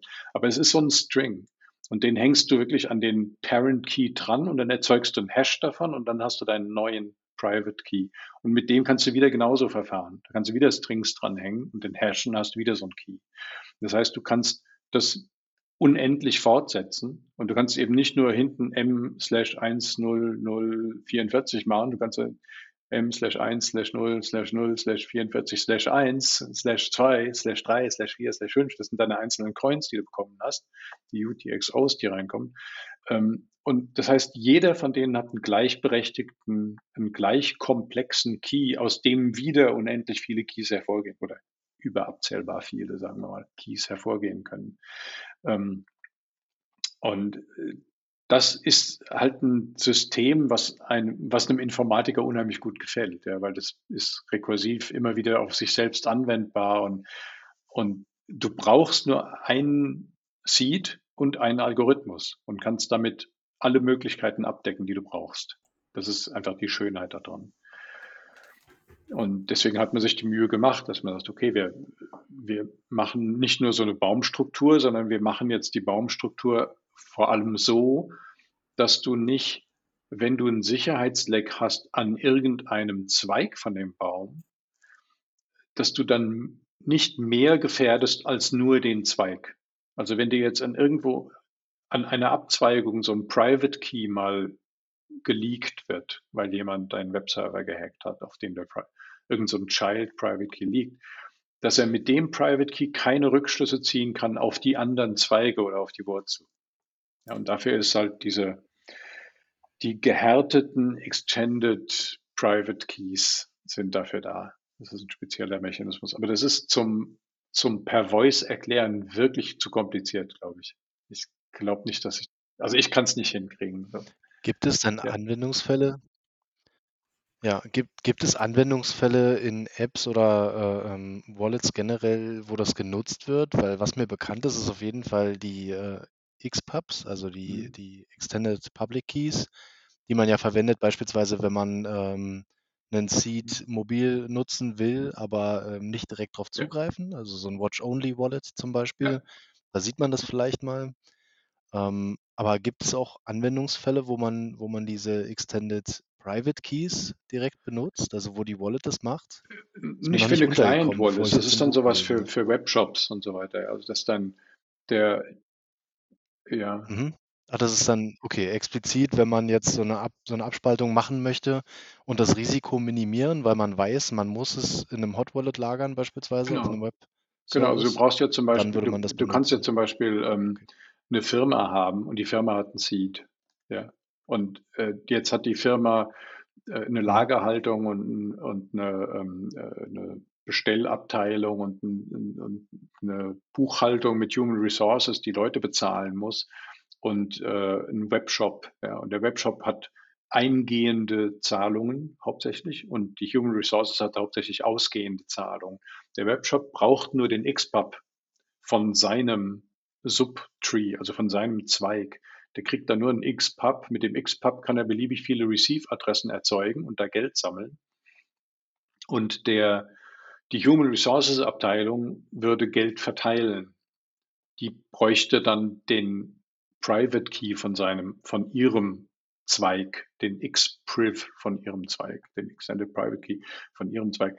Und das Geld wandert dadurch von dem einen Zweig zum anderen Zweig, also von dem Zweig, wo das Geld reinkommt in den Shop, zu dem Zweig, wo es wieder ausgegeben wird für die Angestellten, wandert es eben über eine höhere Ebene, zum Beispiel den, Finan den CFO oder sowas, der dann Zugriff auf diese beiden Konten hat. Und der braucht halt auch nicht den Seed von der Firma, der braucht nur einen übergeordneten Private Key oder Xpriv, der ähm, oberhalb von diesen Zweigen liegt, von den beiden Zweigen, von Webshop und Human Resources.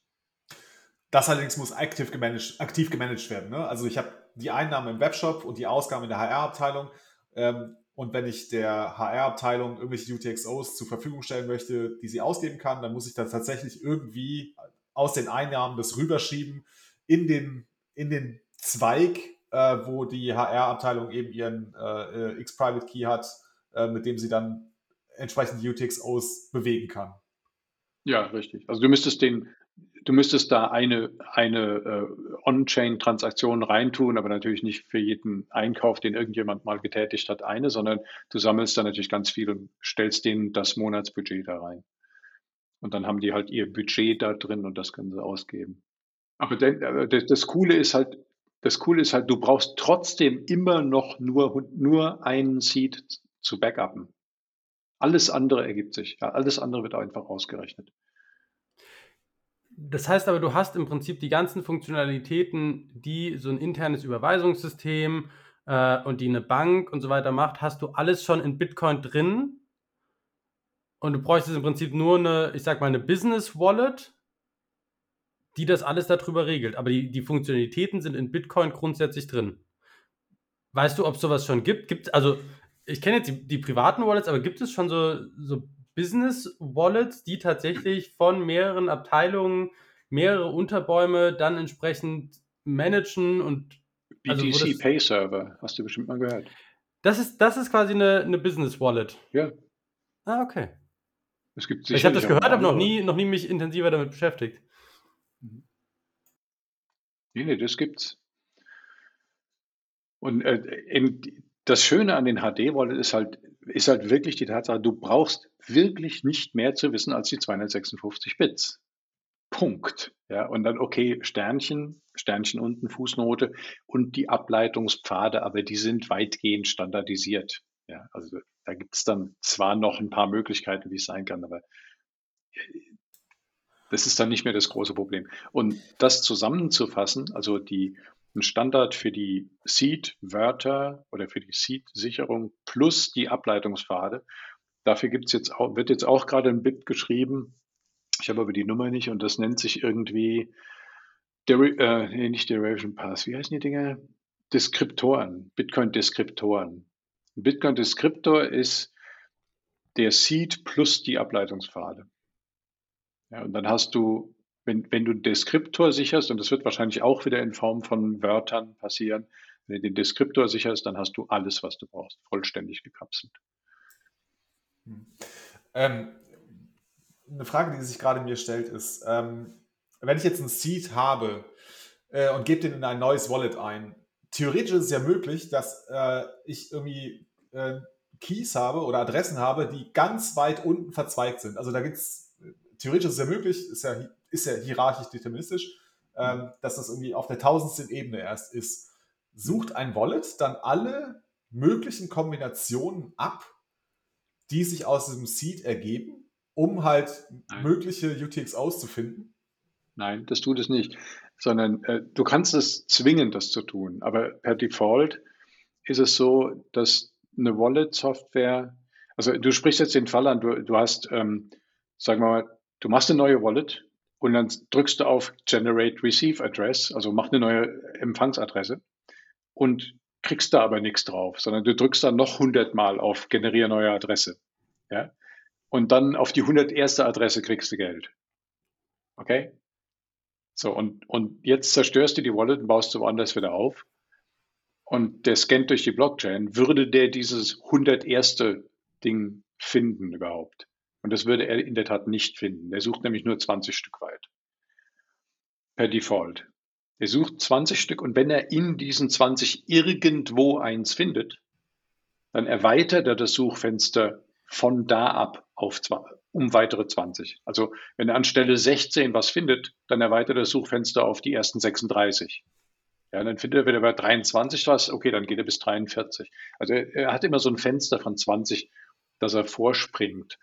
Der kann nicht beliebig weit gucken. Du kannst aber, wenn du vermutest, dass du eine Wallet hast, bei der du an irgendwie Pfad M10044 slash 1050 was hast, ja, also die mhm. 1050. oder 1051. UTXO, ähm, dann sagst du dem einfach, äh, er soll scannen mit einem Look-Ahead von 1060. Und dann macht er das dann ja auch genau das, was ja dann auch diese Deskriptoren wahrscheinlich ja dann lösen werden, was du gerade beschrieben hast, ne, um dieses Problem dann zu lösen. Wenn halt dann, man stellt aus einem Seed äh, äh, eine Wallet wieder her und da ist halt wirklich dann in einem abgeleiteten Pfad ganz weit unten irgendwelche Informationen dann oder irgendwelche UTXOs vorhanden, dass er dann mit diesen Deskriptoren dann automatisch dann suchen würde, okay, ja, die sind äh, in den Ableitungspfaden finde, äh, ist was, also sucht dann schon automatisch dann da. So würde ich das jetzt Würde ich annehmen. Verstehen. Ich kann es jetzt nicht genau sagen, weil ich nicht mhm. äh, die, die Spec gelesen habe von dem Ding. Aber die Leute, die die Deskriptoren definieren, die, die wissen ja natürlich, was vorkommt und die ja. würden sich damit beschäftigen. Die würden einen richtigen Trade-off finden. Habe ich in dem in Bezuge auch bisher noch nicht gehört, muss ich mir auf jeden Fall mal angucken. Guter Hinweis, mhm. Dankeschön dafür auf jeden Fall schon mal. Ja. Ähm, ich habe einen Kommentar und eine Frage. Hm, der Kommentar ist, wir haben jetzt ja so ein bisschen über die Magie von dem äh, Mnemonic Seed Phrase gesprochen und dass man Wallets wiederherstellen kann. Das heißt aber auch umgekehrt, wenn jemand deinen Mnemonic Seed Phrase hat, dass er dein Wallet wiederherstellen kann. Das heißt auch, also deshalb sagt man ja oft, ähm, äh, guckt, dass ihr, wenn ihr euch jetzt ein Hardware-Wallet bestellt, dass ihr euch das jetzt nicht irgendwie bei Amazon bestellt, sondern eben immer direkt beim Hersteller, damit das noch original verpackt ist, damit nicht jemand vorher das ausgepackt hat und ähm, diesen Zufallsgenerator ins Laufen gebracht hat und dieses Mnemonic Seed Phrase schon existiert. Weil wenn er das hat, hat er im Grunde alle Coins, die du dann, oder UTXOs, die du in der Zukunft darin speicherst. Nicht nur die du morgen und übermorgen speicherst, sondern auch die dann einfach die ganz, also auf die ganze Zukunft betreffen. Das machen die übrigens noch viel einfacher. Die, die packen die Ledger aus und legen einen, da ist so ein kleiner Bogen dabei, wo 24 Wörter draufgeschrieben werden können. Und die bedrucken den Bogen mit Wörtern, mit ihrem eigenen Seed. Und dann okay. schicken sie dir das und sagen, nimm die, tipp die Wörter ein. Also du kriegst eine, andere, eine neue Anleitung. Ja, da okay. steht drauf. Als erstes musst du das Ding einrichten und dann musst du wählen Restore Wallet und dann musst du diese Wörter da eintippen.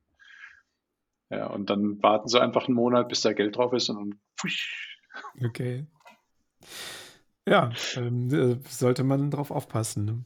Ja. Dann die Frage ähm, ist, ob wir nicht doch vielleicht mal ganz kurz, also wir haben uns jetzt ja ganz geschickt um die Mathematik geschlängelt, ob wir nicht zumindest mal äh, den Begriff elliptische Kurvenverschlüsselung oder elliptische Kurven kurz ansprechen sollen, was das ist, weil das ja eben bei Bitcoin in den Wallets auftaucht.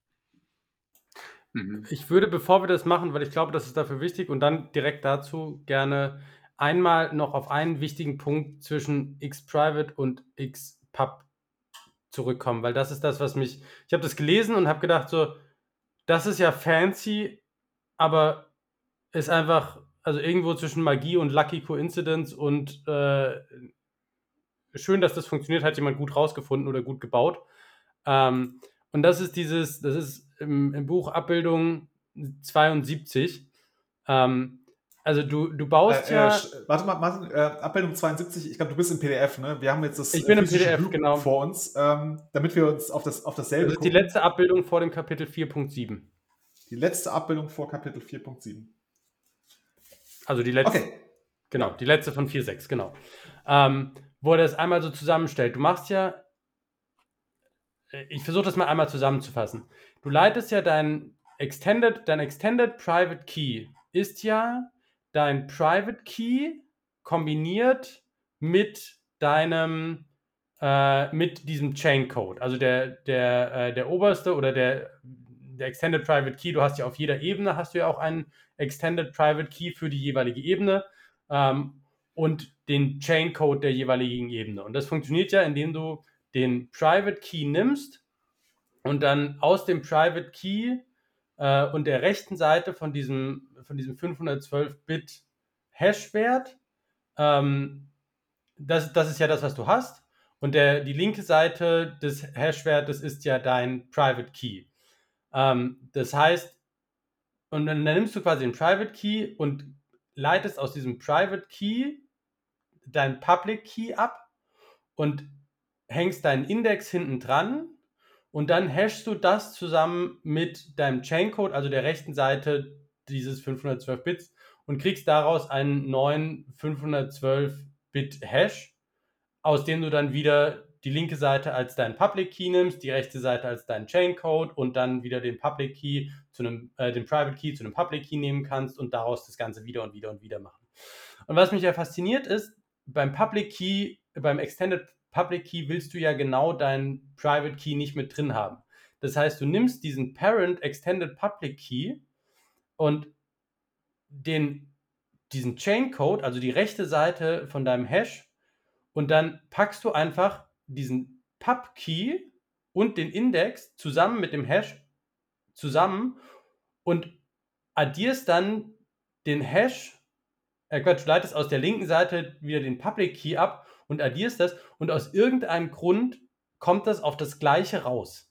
Und das ist diese, diese, ne, dass du quasi, dass du hingehen kannst und du kannst aus einem Private Key und dem Chaincode zusammen einen neuen Private Key machen, daraus den Public Key ableiten und daraus, da kommt das gleiche raus, wie wenn du aus dem Public Key und dem Public Key, den du aus dem, äh, aus dem linken Teil des Hashes gemacht hast, wieder einen Public Key machst. Und das ist, also vielleicht macht das ohne die Bilder auch nicht wirklich viel Sinn. Das weiß ich, das, das ist schwer zu sagen, weil es ist tatsächlich sehr grafisch.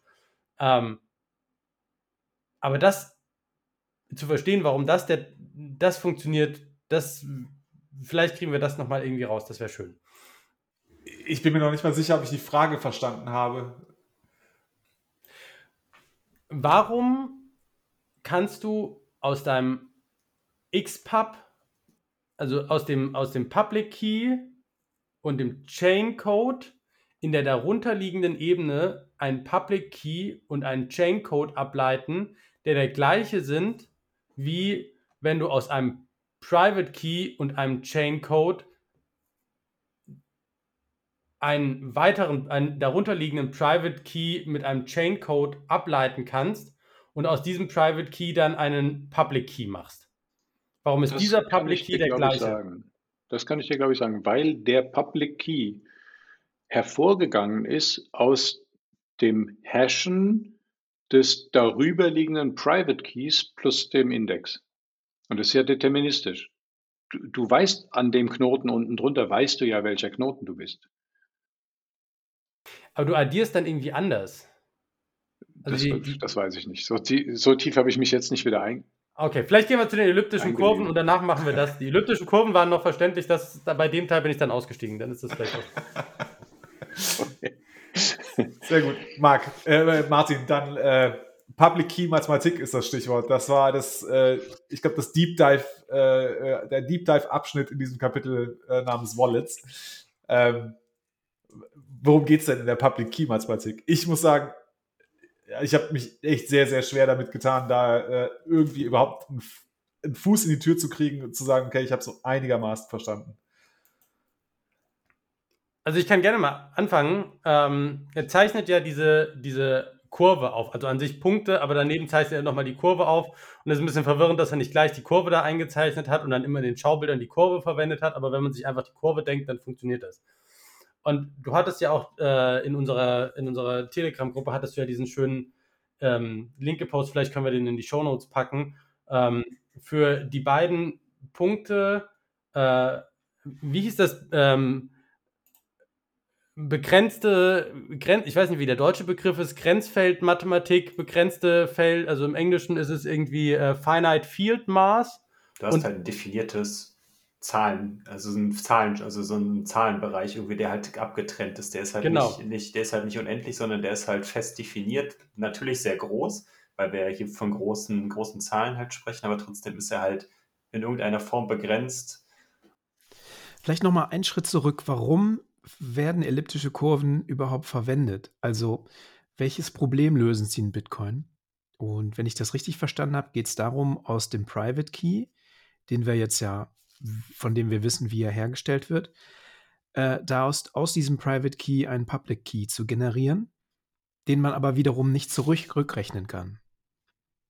Darum geht's, oder? Genau, das ist die, die Idee dahinter, um zu beweisen, dass man es nicht zurückrechnen kann oder um deine Aussage von eben nochmal zu machen, dass dieses Problem, was wir halt haben, dass dieses, dass das Problem NP ist, dass es halt ein in nicht polynomer Zeit oder wie hast du es eben genannt, Volker? Nicht polynomialer Zeit. Zeit äh, zu, zu lösen halt ist. Und nochmal eine kurze Anmerkung dazu. Wenn du es lösen kannst, dann hast du wahrscheinlich den, äh, oder wenn du dafür eine Lösung gefunden hast, das zu lösen, hast du wahrscheinlich den, äh, irgendwie, in, weiß ich nicht, den Nobelpreis in Mathe oder sowas dann verdient, wenn du dafür eine Lösung findest, für so, um so ein Problem zu lösen. Ne? Weil das ist. Aber warum macht man das nicht mit dem Hash?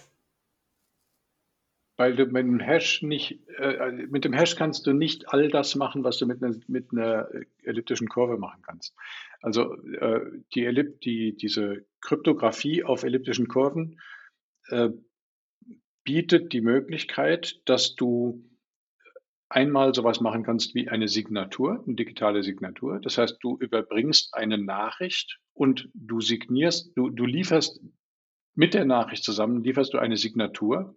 Der Empfänger der Nachricht kann anhand von der Signatur der Nachricht und dem Public Key, der Teil der Signatur ist, ähm, kann der feststellen, dass die Nachricht unverfälscht bei ihm angekommen ist, nicht geändert wurde und dass der Absender, der die Signatur geschaffen hat, äh, offensichtlich im, im Besitz seines Private Keys war.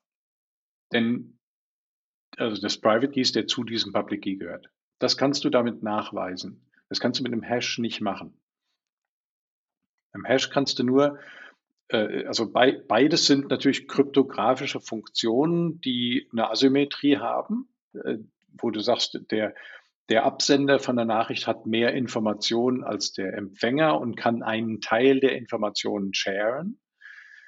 Aber ähm, es ist eben eine andere, eine andere Teilmenge, die er da shared. Ja, beim Hash shared er nur dieses sogenannte Commitment, also den Hash, und besitzt selber die komplette Nachricht.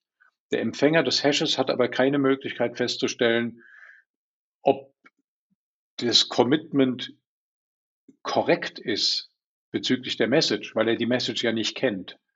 Das heißt, du kannst irgendein Scheiß-Commitment schicken und der Empfänger kann nur sagen, oh, danke für das Commitment, danke für den Hash, aber bevor du mir zeigst, wie die Original-Message aussieht, weiß ich ja überhaupt nichts darüber. Okay? Wohingegen du bei einer digitalen Signatur siehst, die Message und der Public Key und die Signatur passen zusammen und die Signatur oder die, die, die Message ist nicht geändert worden, nachdem sie signiert worden ist. Das heißt, du überbringst die Message aber du zertifizierst dessen Gültigkeit.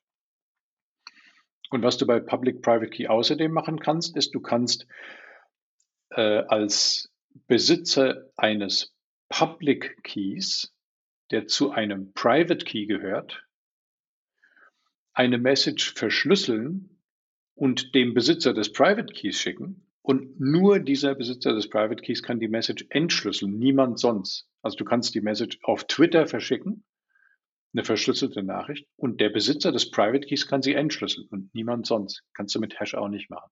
Das sind einfach zwei verschiedene Anwendungsgebiete von Kryptographie. Okay. Und am Ende sind ein Private Key und ein Public Key einfach nur zwei große Zahlen, die über diese elliptischen Kurven und die dazugehörige Mathematik ähm, miteinander in Verbindung stehen. Das ist fast richtig aber nicht ganz. Der Private Key ist eine Zahl, ein sogenanntes Skalar, also einfach eine, eine Zahl, eine nicht gebrochene Zahl, eine Integerzahl. Der Private Key ist eine Zahl. Der Public Key ist eine Koordinate, ist eine XY-Koordinate auf der Kurve. Eine Kurve kennst du von Mathe, Analysis, gibt es so Kurven. Da hast du immer, jeder Punkt auf der Kurve hat eine X- und eine Y-Position. Okay? So ein Punkt, das ist der Public Public Key ist immer ein Punkt auf der Kurve. Und, und zwar der Punkt auf der Kurve, der zu der X-Koordinate passt, die der Private Key ist. Also du, du hast den Private Key, der, das ist die X-Koordinate, und der Public Key dazu ist sozusagen die Y-Koordinate. Brauchst jetzt nicht unbedingt XY zu schreiben, weil das X weißt du ja sowieso schon. Und was du, was du dem Typen gibst, was du dem Empfänger gibst, ist einfach nur die Y, nur der Y-Wert sagst du, der Y-Wert. Und dann sagt er, ja, danke, aber jetzt habe ich nur die Höhe von der Kurve, aber nicht den Ort. Und der so, ja, den Ort, den habe ich. Ich habe den Private Key. Und du wirst es nie rauskriegen. Aber du kannst verifizieren, dass ich den Ort kannte, denn ich gebe dir jetzt was, mit dem du wenn, wenn ich das bei mir anwende, lande ich bei einem bestimmten Punkt. Und wenn du das bei dir anwendest, landest du auch bei einem bestimmten Punkt. Und das ist derselbe Punkt. Das ist, das ist die Magie von den Signaturen. Ja. Du kannst ihm dann sagen, mit dem, mit dem, mit der Info kommst du an, ein, an die Information dran, dass ich tatsächlich den Private Key habe, aber mehr nicht. Aber wie das halt mathematisch geht, kann ich nicht erklären. Das geht, ich habe sowieso nicht wirklich verstanden. Und ich glaube auch jemand, der wirklich gut verstanden hat und wirklich gut erklären kann, hätte echt Schwierigkeiten, das zu erklären. Denn das sind Formeln und die kannst du nicht verbal runterrütteln. Genau. Nur das Konzept ist, du hast, du hast ein, der Private Key ist die Zahl, das ist eine Zufallszahl, dein Seed oder etwas, was direkt daraus hergeleitet ist, irgendwie 128 Bit oder 256 Bit Zahl. Das ist der Private Key und das ist die X-Position. Und die Kurve, der, der Punkt auf der Kurve ist der Public Key. Okay? Ähm, jetzt hat das die, die brillante Eigenschaft, dass aus der Kurve zurückzurechnen, an welcher Stelle der X-Position das jetzt eigentlich sein müsste, eben in, in NP-Zeit nur möglich ist. Also es ist nicht, nicht in endlicher Zeit berechenbar. Es sei denn, es ist irgendwo eine ganz miese Hintertür drin, weil die, CIA, äh, die NSA mal wieder irgendwo mitgearbeitet hat. Aber gut, dann, dann ist jede Art von Verschlüsselung am Arsch. Dann ist auch dein Online-Banking am Arsch, dann ist HTTPS am Arsch, dann kannst du VPNs knicken. Also dann, da gibt es schlimmere Probleme als Bitcoin, ja, wenn das geknackt wäre. Achso, es ist eine, es ist eine Kernfunktion, dieses, äh, diese, diese elliptische Kurvenverschlüsselung. Ja, er hat das genommen, weil es, glaube ich, in OpenSSH äh, eine Library gab dafür so dass er auf einen ganzen Satz von Funktionen zurückgreifen konnte, die es schon gab und die erprobt waren. Weil mhm. eine Sache, die bei Kryptographie gefährlich ist, wenn man seinen eigenen Code schreibt und hofft, es funktioniert, weil äh, also das, das Mantra von allen Cypherpunks ist never roll your own crypto. Also mach nie deine Krypto selbst. Krypto ist, ist so buganfällig, weil es unheimlich mathematisch ist und komplex und so weiter. Und da macht man leicht mal Fehler. Und die Fehler führen dann dazu, dass irgendwo ganz viel Entropie liegen bleibt, also verloren geht oder dass irgendwo eine, eine Sicherheitslücke, eine, eine, eine, Hintertür ist, durch die man reinkommen kann und so weiter. Du kannst eigentlich durch auf Kryptographie erst verlassen, wenn die 20 Jahre lang ständig angegriffen worden ist. Dann weißt du, dass es wahrscheinlich sicher ist. Äh, und die OpenSSH-Library war halt schon da und die war schon alt und hat funktioniert. Und er hat gesagt, bevor ich jetzt eigene Kryptographie schreibe, um ein völlig experimentelles Geldsystem auf die Welt zu bringen, von dem keiner weiß, ob das jemals irgendwie was wird, dann nehme ich halt OpenSSH. Und OpenSSH war damals noch nicht so weit, dass es Schnorr, äh, Kryptographie, also die Schnorr-Signaturen, ähm, schon konnte, obwohl das Patent vom Schnorr schon, schon abgelaufen war. Es gab einfach noch keine ähm, kampferprobte Implementation von der Signatur. Und äh, ja, deswegen sind wir halt leider auf ECDSA stecken geblieben. Aber mit dem Taproot ist ja jetzt Schnorr eingeführt worden. Also jetzt wird alles leichter und, und äh, äh, wie heißt es, bequemer. Es wird einfach viel schöner. Du kannst, du kannst Signaturen miteinander zusammen multiplizieren und die die Summe oder das Produkt von zwei Signaturen ist, ist vergleichbar mit der Summe oder dem Produkt von den, ähm, von den äh, äh, Private Keys, von denen sie kommen. Also äh, das heißt praktisch das Ergebnis von, wenn du Private Key 1 plus Private Key 2 nimmst, und machst davon eine Signatur, dann ist das dasselbe, wie wenn du Private Key A eine Signatur machst und von Private Key 2 äh, äh, B eine Signatur machst und das dann zusammen addierst. Mhm. Ja, das ist Linearität und das hast du vorher nicht gehabt. Vorher ging das einfach gar nicht. Das heißt, du kannst jetzt mit dem Schnorrzeug kannst du beliebig viele Teilnehmer haben, die alle signieren. Du addierst das Zeug einfach auf oder multiplizierst. Ich weiß gar nicht, wie es genau gemacht wird. Du fasst es zu einem einzigen, zu einer einzigen Signatur zusammen und die ist dann gültig für alle. Das hätte eigentlich von Anfang an reingehört. Ich weiß, wir nähern uns hier so langsam unserem Zeitlimit. Ich habe trotzdem noch eine kurze Frage. Ähm, ich habe noch nicht richtig verstanden, welche Rolle Primzahlen jetzt bei dieser elliptischen Kurvenverschlüsselung spielen. Ja. ich war das eine ungeschickte letzte Frage, aber die, ja, das hat mich ein bisschen nee, geplagt, okay. weil Primzahlen ja. da ja offensichtlich eine große Rolle spielen. Ne? Ja, also die, diese elliptische Kurve ist irgendwie definiert auf einem Feld P und das P steht für Prim und das bedeutet, dass das Feld ein Zahlenbereich ist, der geht von 0 bis zu einer riesig großen Primzahl. Okay, und das diese Primzahl ist 2 hoch 256 minus irgendwie sowas wie 437 Millionen irgendwas und dann so ein paar gequetschte. Also das ist die größte Primzahl, die man gefunden hat, die noch in 256 Bit passt. Okay. Mhm. mhm. So, und du hast jetzt den Zahlenbereich all dieser Zahlen. Und wenn du das nimmst als, als äh, Ziffernblatt von der Uhr, also als die Stunden, die auf, der, auf dem Uhrenzifferblatt sind. Das ist ein verdammt enger, ein verdammt kleiner Font, den du dann benutzen musst. das ist schon klar. Aber dann kannst du dir vorstellen, du machst eine Modulo-Operation, du machst alle Operationen modulo dieser Primzahl. Modulo bedeutet, also jetzt Beispiel Uhr, eine Uhr ist ein, ein Zahlenfeld von zwölf Einträgen. Das heißt, alle Additionen auf der Uhr machst du modulo zwölf. Also wenn du sagst, es ist jetzt drei Uhr und wir warten 17 Stunden, dann ist es halt nicht 20 Uhr, sondern es ist 3 plus 17 ist 20, modulo 12 ist 8. Das heißt, du schneidest einmal die 12 daraus. Ja? Also die Uhr hat sich einmal rumgedreht, aber da die nur bis 12 geht, fängt sie dann halt wieder neu an. Die mhm. fängt also bei 3 an, geht neun Stück vorwärts, ist dann wieder auf 0 und dann geht sie noch acht weiter, dann hast du deine 17. Dann steht die Uhr nicht auf 17 oder auf 20, sondern eben auf 8. Das ist diese mhm. Modulo-Operation. Und das Schöne ist jetzt, du könntest jetzt natürlich auch statt 17 29 nehmen. Das wäre auch 8, weil ich cleverle einfach 12 nochmal drauf addierte. Das ist nicht mehr feststellbar. Das heißt, du mhm. weißt bei einem Modulo Addition oder Multiplikation, weißt du nicht, wie viele Umdrehungen du gemacht hast. Okay, so das mhm. zum Hintergrund.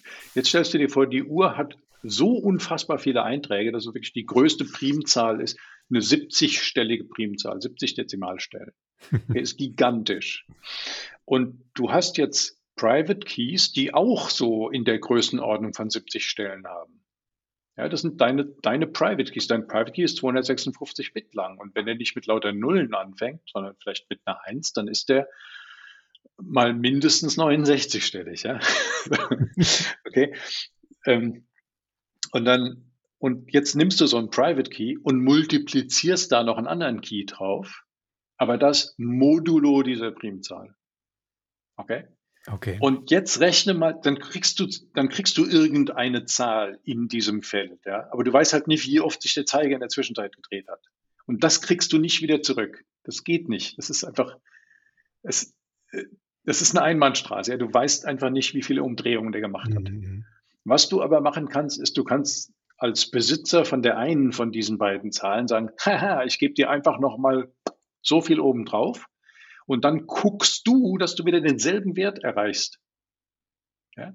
Mhm. Und auf die Weise weiß der dann, der Empfänger von dieser Information weiß dann, dass ich was wusste, was er nicht weiß. Mhm. Ja? Das ist die ähm, logisch gesprochen, also oder verbal ausgedrückt, ist das das, was bei dieser Kryptographie, kryptografischen Signatur passiert. Boah, super. Voll gut erklärt. Ja, aber es ist mit Sicherheit mathematisch falsch. Äh, es ist nur ziemlich genau das, was passiert, sodass mhm. man es als normaler Mensch verstehen kann, dass man eine Idee davon kriegt. Aber es ist mit Sicherheit nicht mathematisch mhm. korrekt. Also wenn das jetzt der, der Jonas Nick hört oder so, der, dem drehen, der dreht sich noch ein Grabe rum, wenn er schon obwohl der noch gar nicht tot ist. Also, also ich also Jonas, sagen, sorry, hör den Podcast nicht. also ich muss sagen, ich kriege echt immer wieder Gänsehaut, wenn ich äh, die Komplexität oder wie soll man sagen, die, die, diese Faszination von Bitcoin, ne, die 21 Millionen, Proof of Work und alles das, was so offensichtlich ist. Aber jetzt, wo wir heute über Wallets gesprochen haben, Alter, das ist krass. Das ist auch nochmal echt eine ganz andere Nummer. Also, da ist es auch faszinierend. Das hört nicht auf.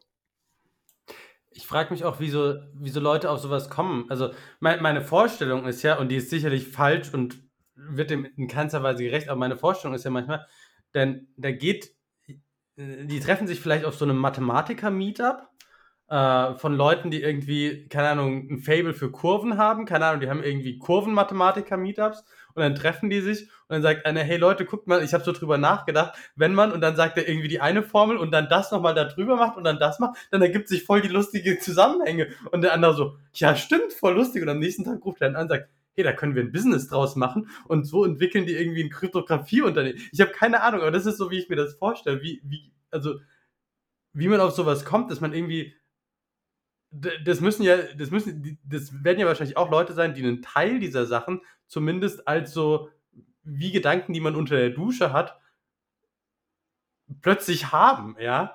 Und das finde ich also sehr respekteinflößend, weil ich mir denke, also du siehst es ja auch, wenn du dir zum Beispiel den IQ-Durchschnitt anschaust äh, von Universitäten, dann sind Mathematiker und Physiker sind halt ganz weit oben.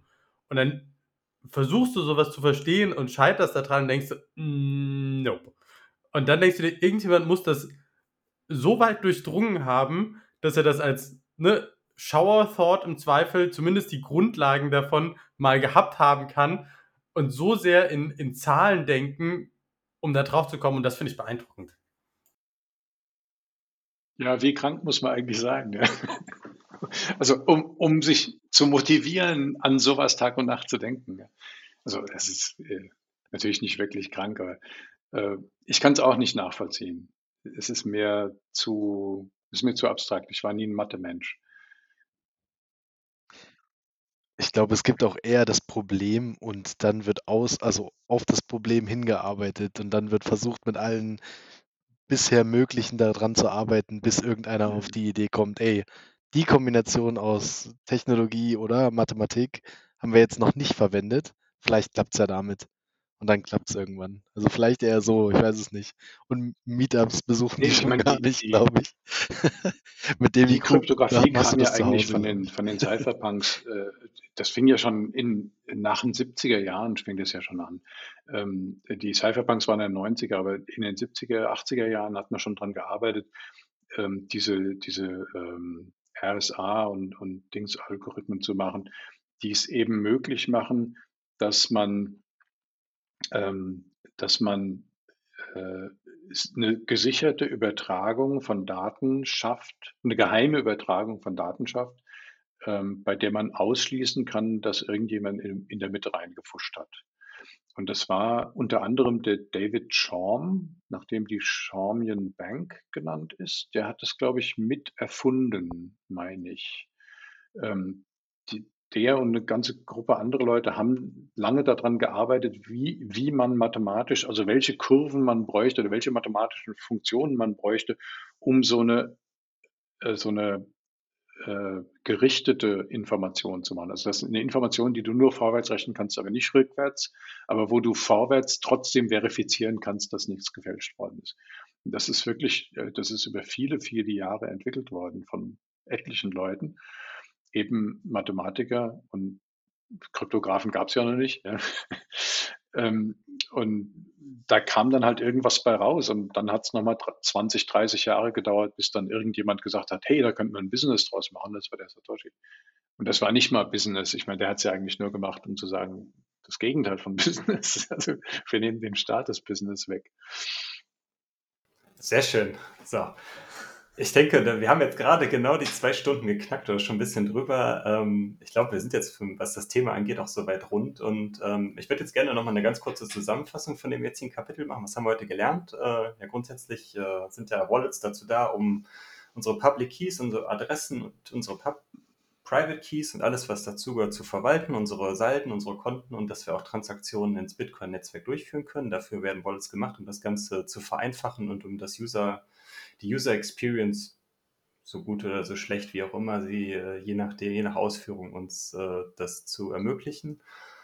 Ähm, das Problem bei Private Keys ist, äh, die müssen, müssen gesichert werden, weil wenn der Zugang irgendwann dazu flöten gehen wird, dann ist dann auch das Geld oder die UTX, der Zugang zu den UTXOs weg. Aus diesem Grunde wurden dann die ähm, HD oder die hierarchisch deterministischen Wallets eingeführt, um einen, ähm, sich quasi im Endeffekt auf eine, eine große Zahl zu verlassen, die dann den, äh, die als ursprüngliche Quelle für die, für die, für diese, für alle in Zukunft oder bereits existierenden ähm, Private Keys und äh, Unterkeys, die davon abgeleitet werden, zur Verfügung zu stellen und dass man nur diese, diesen einen, einen großen Schlüssel oder diesen einen Seed sichern muss. Und von da aus kann man immer wieder dann auf seine Keys zurückgreifen und was die Verwahrung und die Sicherung von diesen Keys damit auch vereinfacht. Ja, super. Ähm, vielen Dank euch allen. Ganz besonderen Dank natürlich auch an Volker, der uns hier, äh, glaube ich, sehr aus der Patsche geholfen hat mit den sehr vielen Fragen, die wir haben. Ähm, ich glaube, wenn du nicht dabei gewesen wärst, hätten wir viel mehr äh, rumgestochert. Ähm, schön, dass du dabei warst. Äh, ich hoffe, wir haben dich nicht zu sehr abgestreckt und vielleicht hast du ja nochmal Lust, wenn wir nochmal Fragen haben, nochmal mit dazu zu kommen. Ja klar, ich mache das immer gern. Also es tut mir immer leid, dass meine Erklärungen so lang sind, dass ich so gerne viel erkläre. Da wird es immer ein langer Podcast, aber wenn ihr was davon habt, ist ja gut. Ah, das ist super. Ich glaube, ähm, ich glaub, wir haben es mehrfach, mehrfach betont gehabt. Ne? Es ist halt sehr schwierig, nur auf der Tonspur das rüberzubringen, ähm, was man eigentlich auch visualisiert ein bisschen haben müsste. Ne? Also wenn wir da irgendwie äh, ne, links, linke Hälfte ist der Chaincode und rechte Hälfte ist der Private Key. Ähm, ich glaube, da werden wir ein paar Zuhörer verlieren, aber der Podcast, äh, dieser Buchclub ist ja auch dazu gedacht, dass die äh, Zuhörer parallel eine Hilfestellung haben, wenn sie das Buch dann lesen. Insofern, ähm, das nächste Kapitel wird auch wieder spannend. Äh, Kapitel 5 sind dann Transaktionen. Bis dahin wünsche ich euch allen noch viel Spaß beim Lesen und wir hören uns so in ungefähr zwei Wochen wieder. Bis dann. Schönen Bis Abend. dann. Ciao. Tschüss. Danke. Tschüss. Ciao.